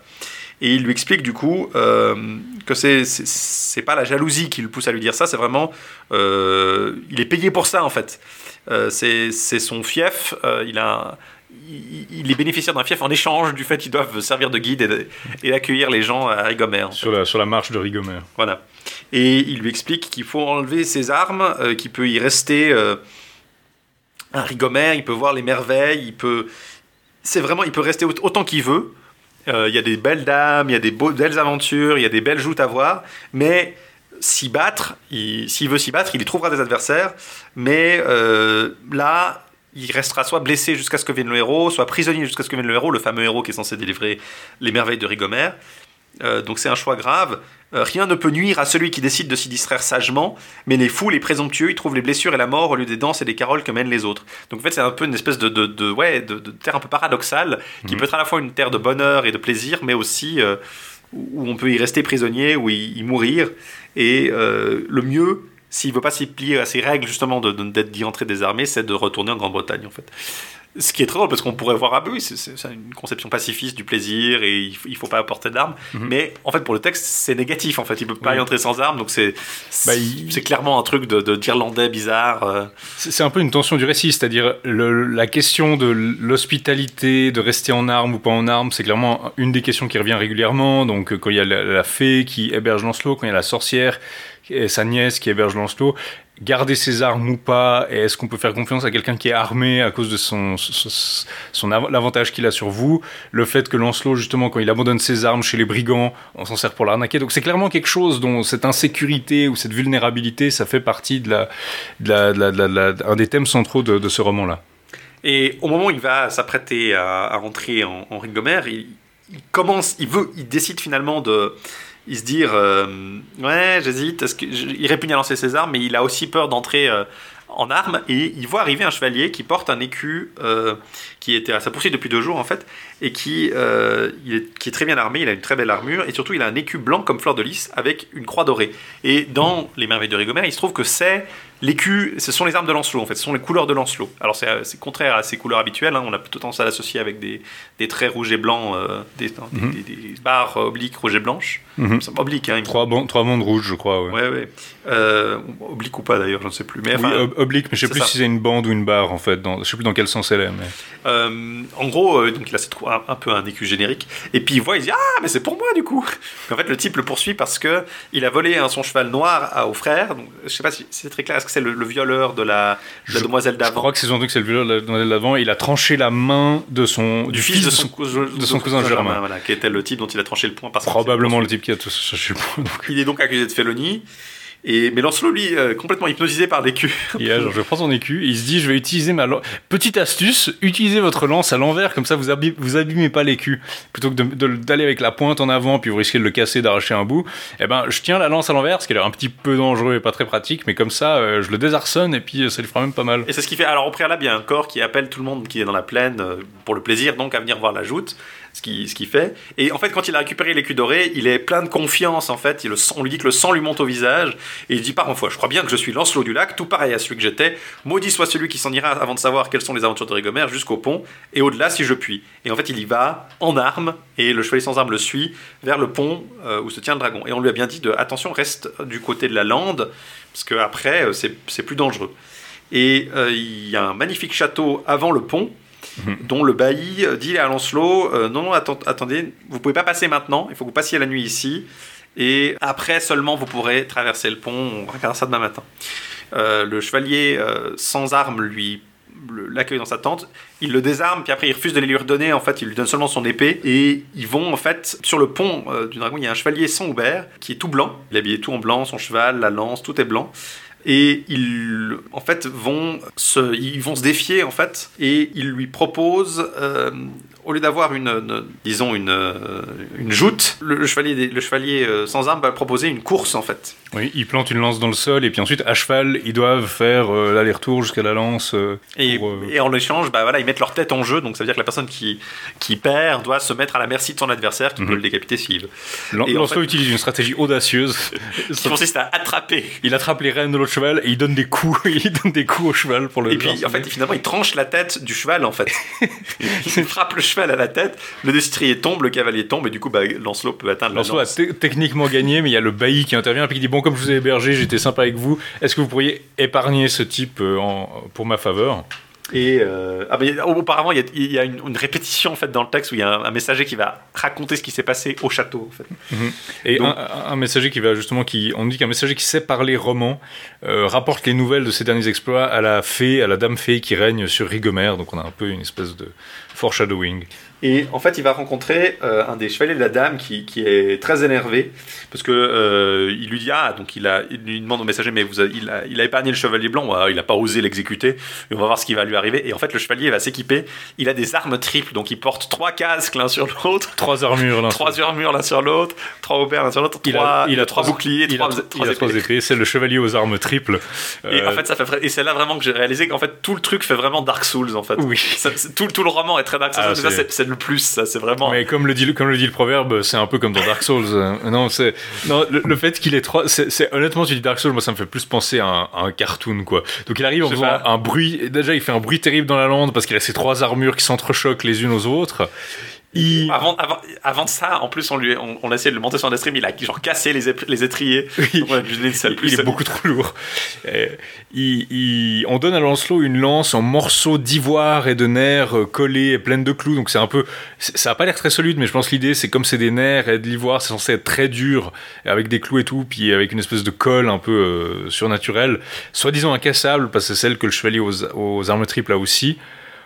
Euh, de nouveau, il y a un public très bien habillé qui se présente pour se distraire avec ce combat et euh, des gardes avec des haches et des massues qui doivent observer son bon déroulement. Ce que je disais avant, hein, la hache c'est vu comme une arme assez, euh, assez vulgaire, la massue aussi c'est l'arme de l'homme sauvage euh, par excellence. Mais donc Lancelot donne un énorme coup qui va fendre deux casques, puis il y a les deux casques qui tombent, mais il y en a un troisième dessous. Ou alors, il, il- puis surtout le troisième casque, il est plus solide car c'est un mélange d'acier et d'or, donc c'est pas exactement comme ça que ça marche. hein. L'or c'est un métal qui est très mou, mais euh, voilà, euh, soi-disant c'est un espèce de métal un peu surnaturel. Le, le combat s'éternise, à un moment leurs épées se brisent, donc les épées se brisent, mais le chevalier il en a trois, alors il dégaine sa deuxième épée, et Lancelot dans un, avec une vivacité, Pour moi, un ça fait très jeu vidéo pour moi, parce que c'est vraiment, t'as les, barres de vie en fait, il doit. il est barre de vie. Il a une troisième phase. Et puis, euh, euh, mais Lancelot, il voit que- que justement, il a une troisième épée à la ceinture. Alors, il lui dégaine sa troisième épée pour pouvoir continuer à se battre. Il lui pique la troisième épée. Il finit par le vaincre et par l'envoyer à l'arène malgré ses trois euh, armures. Et à la fin, il est guéri, il retrouve le goût de la guerre, puis il va à, Camelot apparemment. Enfin, à Carlion, je pense. Il arrive au fameux pont de cuivre qui est gardé par un dragon qui est enchaîné. Alors ça, ça fait vraiment comme dans Dark Souls. Dans le premier Dark Souls, il y avait un dragon qui gardait un pont et qui, qui crachait du feu dessus puis qui vous butait. Mais on lui conseille. bah Alors, il y a quelqu'un qui lui conseille de façon un peu humoristique de voler comme un oiseau pour l'éviter. Donc, euh, merci du conseil. Euh, mais il voit que près d'un mur, il y a une massue. Et il arrive du coup à tabasser un peu le dragon. Et il se, mais il se relève, et puis du coup Lancelot lui casse sa massue dessus, et il court jusqu'à l'autre bout, et il saute du pont pour lui échapper. Donc là, on a, on a beaucoup, les armes se cassent beaucoup aussi dans ce, ce récit, ça m'a justement fait un peu penser à, à- à Breath of the Wild, c'est les, les armes qui se, Euh, la massue qui se pète après trois coups. Et, euh, Et justement, euh, il a réussi à passer le dragon. Donc on voit que Lancelot, il surmonte les épreuves, mais pas toujours de façon complètement réglo, quoi. Quand il bute le Ouais, chevalier de l'autre, Le dragon, il l'assomme un petit peu, il arrive à le passer. il arrive à passer Vraiment. en l'assommant. Alors il a pas utilisé une arme, il a utilisé une massue. Est-ce que ça, voilà, on est un peu... euh, Et en fait, il est toujours persuadé que voilà, euh, non, non, j'ai fait ça à la régulière, mais euh, en décapitant des chevaux. Et, Ouais. euh, donc, de façon pas toujours, pas toujours très honnête. Bon, le chevalier aux armes triples, par, par contre, il l'a battu honnêtement, Mhm. en l'occurrence. Et c'est lui qui est plutôt un peu malhonnête avec son stratagème. Des trois armes, effectivement. Il se fait finalement piéger par sa seule faiblesse. Euh, bon, c'est pas vraiment, c'est pas vrai pour le personnage de Lancelot parce général, c'est plutôt, c'est plutôt l'homme d'une seule femme, mais il, il se fait finalement piéger par une demoiselle qui euh, apparemment jouait avec une espèce de pomme d'or. Donc elle a un côté un peu féerique. Un jouer avec une pomme d'or, ça fait penser justement à un côté un peu classique à, à la pomme d'or euh, De donnée par. Eris, Ouais. la pomme de Discord. Ou alors la pomme de- du jardin enfin le fruit du jardin d'Eden. le fruit du jardin, le, le- le jardin des Hespérides, ou peut-être aussi cette fameuse, cet alignement qu'il y a entre la culture classique et puis la culture justement dans les descriptions qu'on avait d'Avalon euh, chez Jeffrey notamment, donc euh, qu'on appelle aussi l'île des pommes, etc. Donc peut-être qu'on pense à l'île des Hespérides qui a des pommes d'or. Mais en tout cas, elle lui procure des armes maudites, euh, une lance notamment, qui vont le paralyser. Et donc, il arrive simplement, il, voilà, il tombe partout, il, il arrive simplement plus à, combattre. Et le chevalier blanc va se saisir de lui. Et on le met dans une grotte, en fait, la fosse gobienne, qui est le- l'endroit où il va être retenu pour un petit moment. Et ensuite, en fait, la... une demoiselle arrive avec une baguette en main et dans l'autre un, anneau d'or euh, dans sa prison. Puis il dit Ah Ma demoiselle euh, vous salue, donc la dame de Régomère. Euh, elle se félicite de votre capture, elle est prise de vous, elle vous envoie son anneau pour, par amour avant de vous voir, pour l'amour d'elle. Prenez-le. Et en fait, elle le, baratine. Euh, D'abord, il, refuse, mais finalement, elle lui explique. Elle fait vraiment des bobards pendant. On dit même, elle entremêle le temps le faux et le vrai pour venir au bout de Lancelot, qui ne sait plus que faire. Puis, au final, il est désemparé, il arrive plus, il est brain freeze, puis il lui tend la main, elle lui met l'anneau, et en fait, il se met à ressembler à une bête, il a la tête baissée, euh, elle- et en fait, il devient garçon de cuisine, en fait. Mhm. Euh, elle l'est emmené en cuisine, et il devient juste euh, bah, homme à tout faire en cuisine à Rigomère. Donc un, un anneau qui lui fait apparemment perdre la mémoire, qui l'ébête complètement, qui le contrôle mentalement et qui aussi lui fait perdre la notion du temps comme on va le voir avant. Euh, je peux peut-être juste lire un bout de la traduction de cet épisode. Le voici donc assigné à demeure parfaitement docile, cependant il jouit d'une grande faveur pour l'exploit qu'il avait accompli. On l'avait dispensé des basses besognes, car il y avait là main prisonnier contraint à de vils métiers. Je vais vous révéler les travaux qu'on y faisait. Il suffisait qu'on soit mis à un métier pour que le même jour on sache le faire, donc a ce côté un peu magique, et plus jamais on en sortait. Les vaillants chevaliers tissaient des étoffes de soie et de brocart, des tentures impériales, d'autres vaquaient à différentes tâches, si l'on en croit le compte. Les uns faisaient de l'orfèvrerie, mais plus encore de la sellerie, d'autres maçonnaient, charpentaient au gré de leur maître, et ceux qui paraissaient les plus sourds, on les envoyait travailler dans les champs, les vignes, les enclos. Les récoltes étaient toujours mûres, donc là on a un côté aussi euh, de cette terre un peu magique d'abondance euh, de, de Rigomère. Mais sachez que tous avaient au doigt un anneau d'or pur, ces anneaux les tenaient ensorcelés par le même pouvoir qui avait eu raison de Lancelot. Revenons au métier, les artisans et les tisserands qui fabriquaient riches étoffes et franges, ceux-là étaient les plus nombreux. Écoutez bien, Seigneur Baron, c'est pour cette raison qu'on appelle souvent encore les tisserands chevaliers, mais ceux-là ne savent pas d'où vient cet honneur, au contraire, ils ont la sottise de s'en irriter quand un plaisantin le leur reproche. S'ils savaient la vérité, ils en auraient grande joie. Bon là, il y a une espèce de, de blague qu'on a un peu perdue euh, Peut-être que 800 les ans après. appelaient- effectivement. On appelait les Moi, ça, ce qui m'a c'est que lui fait des, gars- des tasses de cuisine, mais ouais, mais au moins c'est pas des trucs de gonzesse comme euh, comme... euh, faire, faire, du, Non, faire des c'est ça. tissus. C'est- un peu l'impression que j'ai en fait. C'est- pas des trucs de gonzesse comme faire des tissus. On avait vu donc la fameuse scène dans Le Chevalier au Lion Où les euh, dames étaient retenues. où euh, Yvain trouve des dames euh, retenues par deux notons qui sont des espèces de démons et qui sont forcées de faire des étoffes qui sont vendues à un prix très cher mais elles sont payées euh, à vil prix donc cette espèce de sweatshop avant l'heure quoi d'exploitation des, teintures et là pareil justement c'est un peu bon c'est pas des au moins la cuisine c'est plus enfin la cuisine c'est un peu plus noble que les autres trucs qu'on leur demande de faire et c'est vrai que ça serait intéressant d'en parler, mais justement, il y a cette idée que le pire truc qu'on peut faire à un chevalier, c'est le faire travailler, en fait. Et donc la cuisine, il y a encore un côté, euh, bon, c'est sympa, c'est charnel, il peut bouffer, il va, il va s'engraisser un petit peu d'ailleurs. Euh, et un autre aspect surnaturel, au-delà des récoltes qui sont toujours mûres, des gens qui ont des anneaux magiques qui les contrôlent mentalement, donc on voit que c'est un thème de fantasy qui est assez, un thème fantastique assez vieux, enfin pas fantastique, mais vous voyez ce que je veux dire. Et on nous dit, il faut me dire d'où venait la grande clarté qui régnait là alors que la prison était sous terre, c'est une espèce de grotte. Sous une vaste prairie et une grande roche naturelle qui dominait la mer d'une portée d'arc. Du côté de la mer, il y avait de beaux étages, des portes, des colombages, des fenêtres, d'où provenait la lumière, et la mer battait sur trois faces, de sorte que la prison était toujours exposée au soleil et Une éclairée. espèce de presqu'île en fait, Ouais. dans la falaise en fait. C'est une falaise avec des grandes fenêtres dans la, la- du côté de la mer. Et donc Lancelot est retenu à Rigomère jusqu'à ce qu'une aventure l'en libère. Et c'est là que le récit en fait passe. On a, on a, ça vous a fait déjà pas mal, hein, mais on est à peine à, en fait, à, à moins de la moitié du récit en fait total. On est à presque à, à peu près un tiers, un, peu plus d'un tiers du, du- du récit total. Et on va em- embrayer sur les aventures de Gauvin. Qui, alors là, Chénery justement ne, ne traduit pas tout, elle est vraiment très très succincte pour ce qui est d'après, Mhm. parce que visiblement c'est très répétitif su- suivant ce qu'elle dit, c'est-à-dire qu'en fait ils vont lui arriver, alors peut-être qu'ils vont pas avoir tous les événements avec les, les, les, les brigands, etc., mais il y a grosso modo les mêmes aventures qui lui arrivent. Gauvin en fait emmène 158 compagnons avec lui euh, en quête des prisonniers de Rigomère, et apparemment on nous raconte 7 aventures. Alors là par contre je suis un peu déçu qu'elle ait pas déçu, parce que l'aventure qu'elle nous raconte, elle en a une des sept qu'elle compresse aussi pas mal, celle de Cligès, Mhm. donc le, le Cligès de, de, de chrétien, hein, le Mhm. Cligès de Grèce. Donc ouais, cette aventure de Cligès, elle, elle est assez intrigante. Elle euh, commence quand Cligès va se séparer du groupe en fait. Euh, il, il y a déjà six compagnons qui sont partis et euh, Cligès va encore partir euh, du groupe de 58 comme, comme des Gauvins. Et il va tomber en fait sur une espèce de manoir où à l'intérieur il y a une espèce de cimetière et puis il y a des cercueils en marbre blanc 3 par 3 et avec un cercueil vide au bout et il se dit euh, il y a un chevalier couché dans la chapelle euh, près du cimetière Et il y a des maçons qui, qui s'occupent du, du cercueil et d'une lame en fait d'une- épée et il gagne le manoir et on explique en fait que c'est l'âtre Maléis, ce cimetière.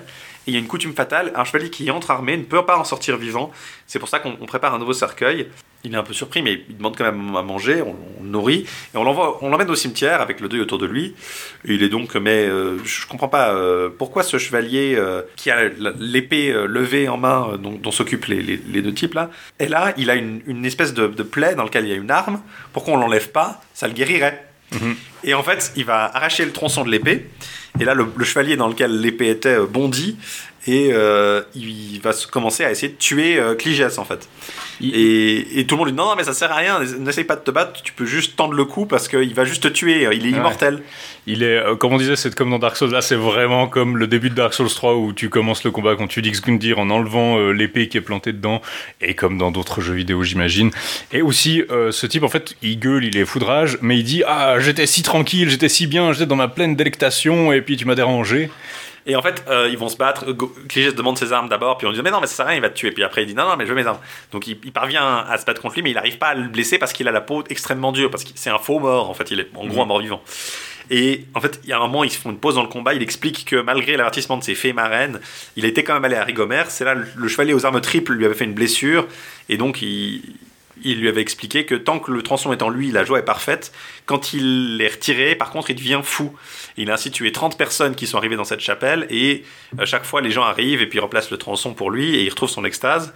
Et euh, quand il est arrivé, en fait, je sais pas si c'est une illusion, je pense que c'est clairement une illusion parce qu'il Non, c'est croit ça, il est, il est dans une espèce de monde féerique quand il est euh, dans, C'est ça. dans un rêve. avec la fée, la fée Morgue et la reine Guenièvre, il y a une foule de dam- damoiseaux. euh, certains chevaliers étaient partis vers Rigomère. Donc, en fait, c'est pas très clair. Est-ce qu'il est vraiment. euh, parce qu'il voit clairement ce qui s'est passé. En fait, il dit euh, On regrettait fort Gauvin, Sagremort, Agravin, Yvain, Gaëriette, Bliobléris, Cligès et bien d'autres que je ne vous nommerai pas qui étaient partis vers Rigomère. Et on disait qu'ils en étaient proches. Donc en fait, il voit clairement ce qui se passe à Camelot en fait. Oui, c'est assez bizarre. Il y a cette idée qu'il est en train. En fait, quand il a la- le truc planté dans sa plaie, il est en train de se projeter astralement à la cour et puis il est, très tranquille. Et moi, j'étais étendu dans la prairie parmi les courtisans de Morgue la fée et j'étais ravi. Pourquoi le, cach- le cacher? Car déjà, on me donnait le prix du tournoi.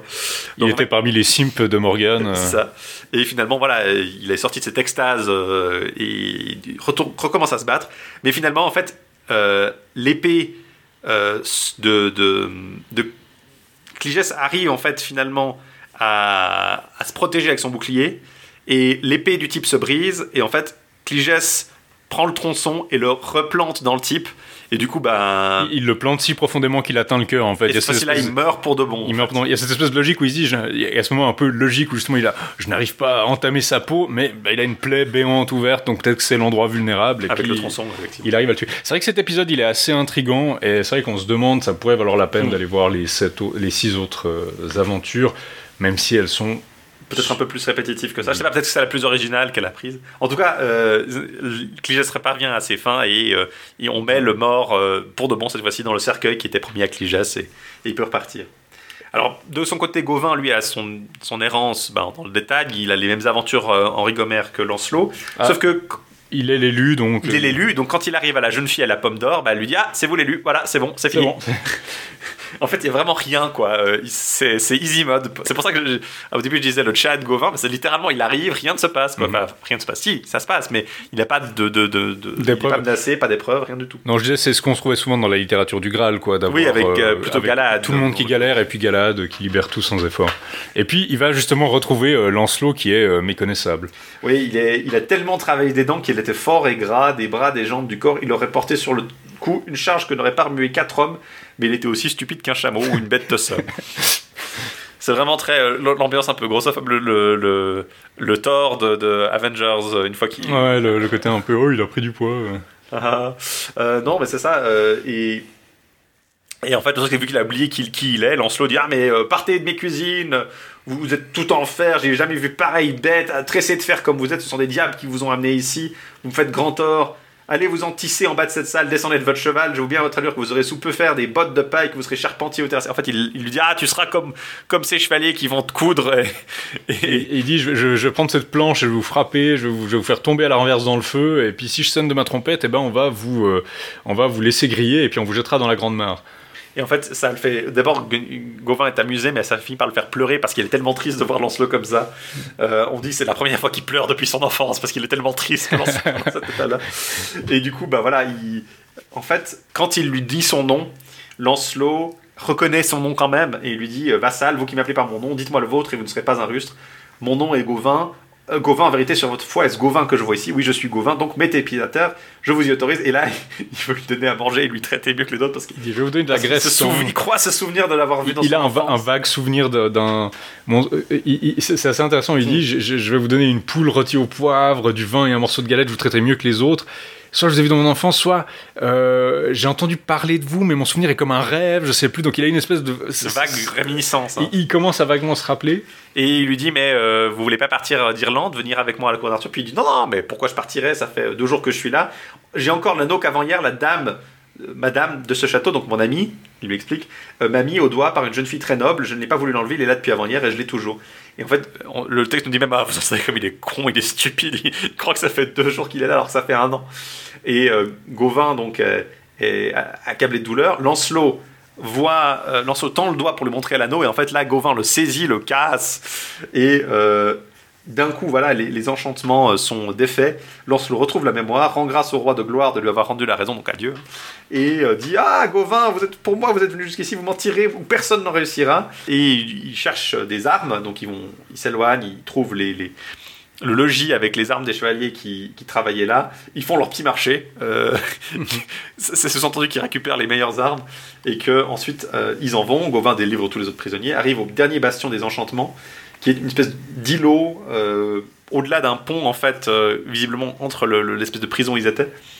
Et euh, c'est une espèce de château du bonheur. hein. C'est pas très clair en fait. Mhm. J'ai pas très bien compris quel type d'endroit c'était. En fait, il y a une espèce de d'autour avec une perche et puis il faut rapporter l'autour pour prouver qu'il est vraiment l'élu. Oui, c'est un, motif qu'on trouve dans pas mal de, de- où il faut récupérer un oiseau particulier pour lever les enchantements. C'est quelque chose qu'on avait aussi dans, ah, je sais plus comment il s'appelle, c'est un texte chevaleresque mais qui est pas arthurien où euh, il faut récupérer un autour pour euh, pour. Il doit récupérer un autour et il doit aussi chevaucher un cheval euh, qui rue. Et il doit l'amener à la dame. et en fait, finalement, euh, il arrive à saisir l'autour. Les épreuves s'effacent devant lui. Le cheval s'incline devant lui et, le- et se laisse monter. Et euh, tout le monde pense que Gauvin est un très saint homme, que c'est Dieu en personne. Euh, il va briser la quintaine en fait qu'il doit briser. Et la lance se casse. Et c'est le coup qui apporte le salut à bien des hommes. En fait, c'est un peu l'inverse du coup douloureux de, de, Mhm. de- de- du conte du Graal, en fait. Et les prisonniers sont libérés, les malades sont guéris, les blessés sont guéris. Tout le monde retrouve son honneur et tout le monde, c'est la fin des enchantements en fait. Et c'est là qu'en fait, c'est un peu curieux, il est rejoint par Laurie, donc la fée dont on avait parlé avant, qui est en fait son amie, Mhm. et il refuse la récompense qui lui était promise à lui, c'était la couronne d'Irlande avec la dame de Rigomère, mais il promet de lui trouver un mari euh, d'ici un an et retourne à travers la retourne à la couverture alors que Lancelot lui reprend ses aventures. Euh, et finalement, il y a une, une- un truc assez compliqué. euh, Gauvin et Lancelot reviennent à Rigomère. Il y a une demoiselle demande à Arthur qu'un chevalier la défende contre le, prétendant Myriodel, qui est euh, abusif. Celui-ci retient Gauvin prisonnier euh, parce qu'il craint que lui. Donc à la fois Gauvin et Lancelot sont pas à la cour d'Arthur. Myriodel est à peu près sûr de, sa victoire, mais Midomidas, un chevalier nouveau, arrive, obtient le privilège de, sauver la dame et euh, fait chevalier et se bat. Et donc il va... euh, et c'est là qu'arrive en fait un autre chevalier qui sort de la forêt. Un chevalier de bien grossière allure. Il venait sur un cheval de somme poussif, une bête écorchée, euh, mal, mal équipée. Un jeune homme qui la chevauchait était euh, vêtu bien piteusement. Il était pauvre, laid. Il avait de la mousse dans ses cheveux. Il avait... euh, à part, il n'a pas d'épée, il avait juste deux canifs. Ses, ses vêtements, ils tiennent que par des nœuds, il est vraiment en, en- il est vraiment en lambeaux, quoi. Et tout le monde se moque de lui, en fait. Et euh, petit à petit, euh, malgré les, les, les colibets de- des gens qui se moquent de lui, il arrive vers euh, Midomidas. Euh, il le trouve en train de l'équiper, en train de se faire équiper par ses chevaliers. Et euh, il y a un trou, en fait, dans une chausse, je crois, qui pose problème. Ils n'arrivent pas à équiper Midomidas correctement. Et le- en fait, le, le- type mal habillé, enfin, le type de la forêt arrive, prend un canif, lisse la courroie, enfin, Il y a une courroie à cause de la transpiration, le, le cuir est trop raide en fait, il est, il est devenu Ouais, trop ça. rigide parce qu'il a séché après la transpiration. Et puis en fait, ce, ce- ce- ce petit- cet homme des bois, il débarque et puis il sort son canif et il arrive à l'assouplir pour réajuster la chose. On dit ah mais vous y connaissez en armes quand même. Et puis euh, en fait, on va reconnaître. euh, On va reconnaître que c'est Lancelot, notamment parce qu'il a une blessure qui est, il a une cicatrice qui permet de le reconnaître, quoi. Et en fait, euh, là, Midomidas dit Ah, bah c'est tant mieux, vous êtes Lancelot, bah venez avec moi. Il arrive vers le roi prêt, prêt à la bataille donc contre ce euh, Myriodel. Et il dit Mais c'est tout bon, euh, j'ai pas besoin de me battre en fait, parce qu'il y a Lancelot du lac euh, qui est ici. Et en fait, que, que maintenant se fout de sa gueule. Évidemment, parce que c'est que. Euh, Vassal, cela fait deux rois qu'avec vos caprices vous moquez du roi. Vous êtes bien présomptueux et méprisant de prétendre que ce ribot vaut mieux que nous en cette cour. Malheur à celui qui sera de son avis. Et euh, le, roi dit Bon, bah si vous pensez que c'est lui qui doit se battre et pas vous, euh, armez-le, puis prenez-le à votre place. Euh, et euh, Myriodel est là, ah, tant mieux, le chevalier qui devait se battre contre moi a, a refusé. Personne ne me fera croire qu'il voulait se battre contre moi, il sait bien comment taille mon épée. Puis après, il y a un autre qui arrive, ah, il y a un deuxième qui a récupéré les armes du premier. Non, qui, qui il est? Mais il est sale, il est pâle, la côte est en sa côte est en lambeaux, sa tête est grosse comme une hure, elle est ni blonde ni rasée, noire, pleine de mousse, tout le monde se moque de lui. Je croyais que c'était un fou, mais il a les bras et les poings forts, les membres solides et musclés, il n'a pas l'air d'avoir été d'aller dans du coton. Euh, C'est celui qui se prépare à la bataille, mais je me demande bien s'il pourra se mesurer à vous. Myriodel arrive, et en fait, il trouve Lancelot, euh, qui euh, lui, demande son nom. Et bah, Lancelot dit bah, Je suis Lancelot du Lac, je suis natif de Gavonie, à quelques distances d'ici. Et il lui demande de montrer sa main droite. Et effectivement, il montre sa main droite. Par la foi, du coup, Myriodel dit Ah bah euh, voilà, vous êtes Lancelot, je vais pas, pas réussir à gagner contre vous. Donc, je ne dégagnerai pas mon, ami, mon épée. On arrête là, on se quitte bons amis. Ils vont devant le roi. Et Myriodel lui dit Ah, C'est bon, il m'a battu, il m'a battu. Il est juste. Euh, la demoiselle a double chance avec lui. Plus jamais je ne mettrai sa terre à mal, je ne- si je peux la conquérir par l'amour. Et donc, euh, Myriodel est très content parce que finalement, euh, il n'a pas besoin de se battre. Quoi. Euh, tout le monde voit que Lancelot est de retour. Myriodel explique que c'est lui qui retient Gauvin, en fait, donc il l'envoie chercher. Donc, finalement, même si Gauvin est un peu le héros parfait, il n'arrive pas se faire retenir prisonnier comme un débile. Euh, et euh, finalement, tout le monde est très content, tout le monde revient. Tout le monde est, de retour à la cour. Gauvin ranime la cour de sa présence, nous dit, le comte. Et euh, voyant tous ses compagnons réunis, le roi promet une, cour qui va durer jusqu'à la fin de la Pentecôte. Donc on est bien un an plus tard. hein, on ne doit pas être beaucoup plus loin que la Pentecôte suivant les, la, la cour de mai euh, du début du roman. Et euh, donc il y a Midomidas, Myriodel, Gauvin, Lancelot, tout le monde est copain. Tout le monde se fait des plans. Donc euh, Gauvin voit Mi- Midomidas et dit Hum, elle est pas mal. Et puis donc du coup il l'envoie marier euh, la, la dame de, de Rigomère qui s'appelle Denise de Rigomère. On l'apprend ici. On nous dit que c'est tout un conte qui continue euh, la- les aventures de, de- de Midomidas et, et Denise. Mais le, il nous dit c'est une longue carole et je ne m'y attarderai pas. Et puis Myriodel, lui, reste à la cour. Puisqu'il devient un chevalier parfait. En fait, il est, il est copain avec tout le monde, malgré le fait qu'il a kidnappé Gauvin, euh, qu'il ait eu des dessins assez noirs sur une demoiselle. Euh, il devient un bon chevalier de la table ronde. C'est, c'est très, euh, c'est très Operation Paperclip, en fait, finalement. la table ronde, quelque part. Et c'est là qu'en fait, il y a cette ce dernier relance. tiers qui commence en fait, où euh, ça c'est Arthur qui est un peu jaloux de la réputation qu'ont acquis euh, Gauvin, euh, Et Lancelot. euh, Lancelot et les autres avec les aventures de Régomère et qui décide donc d'aller secourir une demoiselle, confiant le royaume à Gauvin cette fois-ci et emportant Lancelot avec lui. Sur la demande de la reine. sur- à la demande de la reine. Donc là, c'est peut-être un seul indice qu'on a vraiment d'une relation particulière. My wife's, my wife's, my wife's boyfriend, le copain de ma femme. avec le, le fiancé de ma femme. Euh, et puis, euh, il y a quelques aventures de, de, de Lancelot le héros, le roi combat pour la demoiselle, il gagne. Et c'est un, un peu c'est quand même assez notable parce que c'est un des rares romans arthuriens où on voit, Mhm. en vers en tout cas, où on voit Arthur avoir un rôle si proactif, même si c'est pas très long et si c'est vraiment vers la fin. C'est vrai que c'est notable pour ce qu'on vous avait dit. On vous avait dit dans les premières euh, que le canon c'était qu'Arthur était pas très actif. En fait, il y a quelques exceptions. Il y a le Chevalier au Papegao qu'on n'a pas encore vu, qui est une Arthur. euh, C'est Arthur incognito qui, qui se bat. C'est un, un roman assez tardif. On a le Père Lesvos. Au début, il y a une aventure d'Arthur.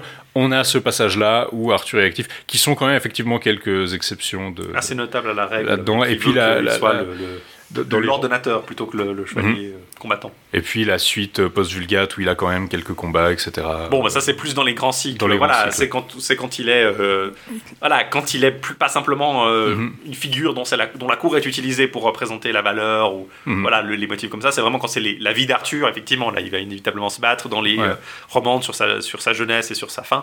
Mais dans les romans en vers, d'habitude il n'est pas le- un héros assez central. Et là pour le coup c'est le cas. Mais le roi et Lancelot après la victoire du roi euh, s'apprêtent à repartir et c'est là que le manuscrit euh, final, le manuscrit de Turin s'arrêtait en fait Mhm. euh, et touché à sa fin. Oui, euh, juste une dernière note. Je disais le, roman où il y avait aussi un autour qu'il fallait récupérer pour briser un enchantement. C'était Blandin de Cornouailles. Il y a une dame qui est plongée dans un sommeil, une espèce de belle au bois dormant. Elle est plongée dans un sommeil un peu euh, éternel et il faut récupérer, il faut combattre un sarrasin et puis récupérer un, autour qui est posé, un, oiseau qui est posé sur une tour, euh, quelque chose comme ça. C'est un motif qui me semble assez, classique finalement. Donc voilà, on arrive gentiment au bout de, on est arrivé gentiment au bout de, des aventures des merveilles de Rigomère. Un- une belle exploration de l'Irlande sur les traces de Lancelot et Gauvin. Oui, un- Visit uh, Scenic Island. C'est brigand, c'est merveille, c'est vicomte et vavasseur. Euh, non, mais c'est assez, ouais, un, un- un texte assez classique. Ça m'a quand même pas mal rappelé Chrétien. Je pense que Mm. si je le lisais en vers, je pense que ça serait peut-être plus frappant. euh, le- la succession d'aventures est assez proche finalement de ce que- genre de truc qui arrive à Perceval dans, le- dans le conte du Graal.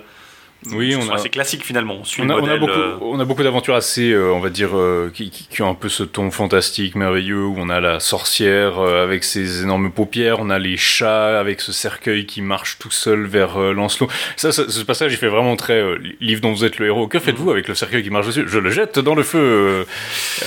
lancez un dé. Si vous faites 1, 3, allez à page. la, la- la- la- la- la pièce remplie de, de, de, de fauves, c'est vraiment les livres dont vous êtes le héros où tu dois te battre contre.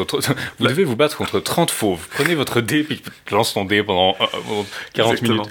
Mais non, euh, assez intéressante. On a dit justement cette représentation un peu euh, culture du viol, mais qui en fait une représentation enfin, qui, qui développe des thèmes qui sont dans cette culture chevaleresque. Comme on a dit, Lancelot il Mhm. dit je, je défends les veuves et puis les pucelles. Les femmes mariées, non, par contre, désolé. ça, c'est- Ah, pas- vous êtes, vous êtes, une- vous êtes maltraité par votre mari. On peut rien, on peut rien faire. Alors là, on a, euh, désolé. Hein. C'est pas dans mon- c'est pas dans mes attributions. C'est Non, pas- c'est un peu de ça. Je pense qu'il y, a- il y a un côté aussi qui est intéressant. C'est vraiment plus, euh, ouais, c'est quand même plus gritty que d'autres aventures arthuriennes. Est avant- on trouve beaucoup plus de brigands. euh, Des larrons. euh, des gens- vraiment plus des- euh, des gens un peu sauvage. plus- Il y a, le- il y a le, le thème de du, être armé, être désarmé. Il y a le fait que Lancelot, justement, à la fin, n'est pas reconnu. Il est reconnu par une cicatrice. Il était méconnaissable et enchanté euh, dans les cuisines de Rigomère. Il y a ce thème de l'enchantement, puis de l'anneau magique, qui est quand même assez intéressant. L'anneau qui co- contrôle mental. Euh, il y a quand même pas mal de choses dans ce... Lancelot Lancelot- Lancelot Nazgûl. Non, mais c'est ça, c'est que Nazgûl de cuisine. non, mais t'as le, de ça, ouais, le, le royaume a servi euh, à une espèce de fée, puis t'as ce monde féerique qui est à la fois accueillant. Donc il y a la, la, la dame, euh, la, fée qui sert sa, la dame Laurie, qui l'accueille, qui le soigne, qui soigne son cheval, etc. Puis on se dit, oh, c'est sympa, c'est le repos du guerrier, c'est le, le- On fait beaucoup de métaphores de jeux vidéo, mais disons, le, les, les trucs de Zelda où tu tombes sur une fée qui te re- redonne tous tes cœurs euh, toute ta vie. Ouais, c'est ça. Et de l'autre côté, il y a ce royaume de Rigomère qui est quand même glauque, quoi. Vous avez tous ces gens qui sont asservis à bosser à Rigomère. c'est le DLC, en fait, c'est la zone finale du boss. Et puis il y a cette aventure de, de Cligès qui est quand même assez, euh, assez sympa avec ce chevalier, euh, ce mort-vivant immortel, mais qui a quand même une plaie. Et puis quand on remet le truc dans sa plaie, il est, il, il- il est dans son espèce de rêve où il est auprès de Morgane et de la cour. Enfin, c'est assez. euh, Oui, c'est assez saisissant. il y a hein, beaucoup de motifs assez intrigants et relativement originaux. Le chevalier aux armes triples aussi, qui est ce truc cartoon où il a trois Je armes sais pas, ça, fait- ça fait vraiment méchant euh, body horror avec trois bras. euh. Je sais pas, j'ai j'ai l'impression qu'il y a un côté. Tu peux un peu li- lire de plusieurs façons en fait. Toi, tu peux vraiment voir ça comme un truc très cartoon exagéré, Ouais. mais tu peux aussi voir un truc aussi beaucoup plus euh, ouais, euh, effrayant quoi, potentiellement. Donc Ouais, mais c'est assez- vrai que si la technologie, justement, quand il y a ce thème de oh, lance-le un Uber, donc je ne peux rien faire parce qu'il est protégé, donc forcément, tu vois un mec qui a trois Uber, il est invulnérable. Mais c'est vrai que le côté, il donne un coup, puis il y a deux casques qui s'enlèvent et il y en a un troisième dessous, c'est quand même, il y a quand même un côté assez comique. Non, il a, il a, en termes d'action, il est quand même assez dégourdi, les combats sont assez gore, mais ils sont pas pas ennuyeux, genre malgré le fait que parfois ça se répète un peu, euh, il arrive quand même à. à- Après, je je pense qu'on avait peut-être lu la version originale, effectivement, on serait un peu Peut-être. plus sceptique sur le.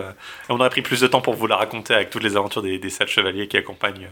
Ouais, je suis toujours un peu déçu quand c'est ces versions abrégées ou C'est vrai, mais Même si c'est répétitif, tu, tu peux te rendre. La répétition elle-même peut être intéressante, quoi, parce que les- Mm. la variation dans les thèmes.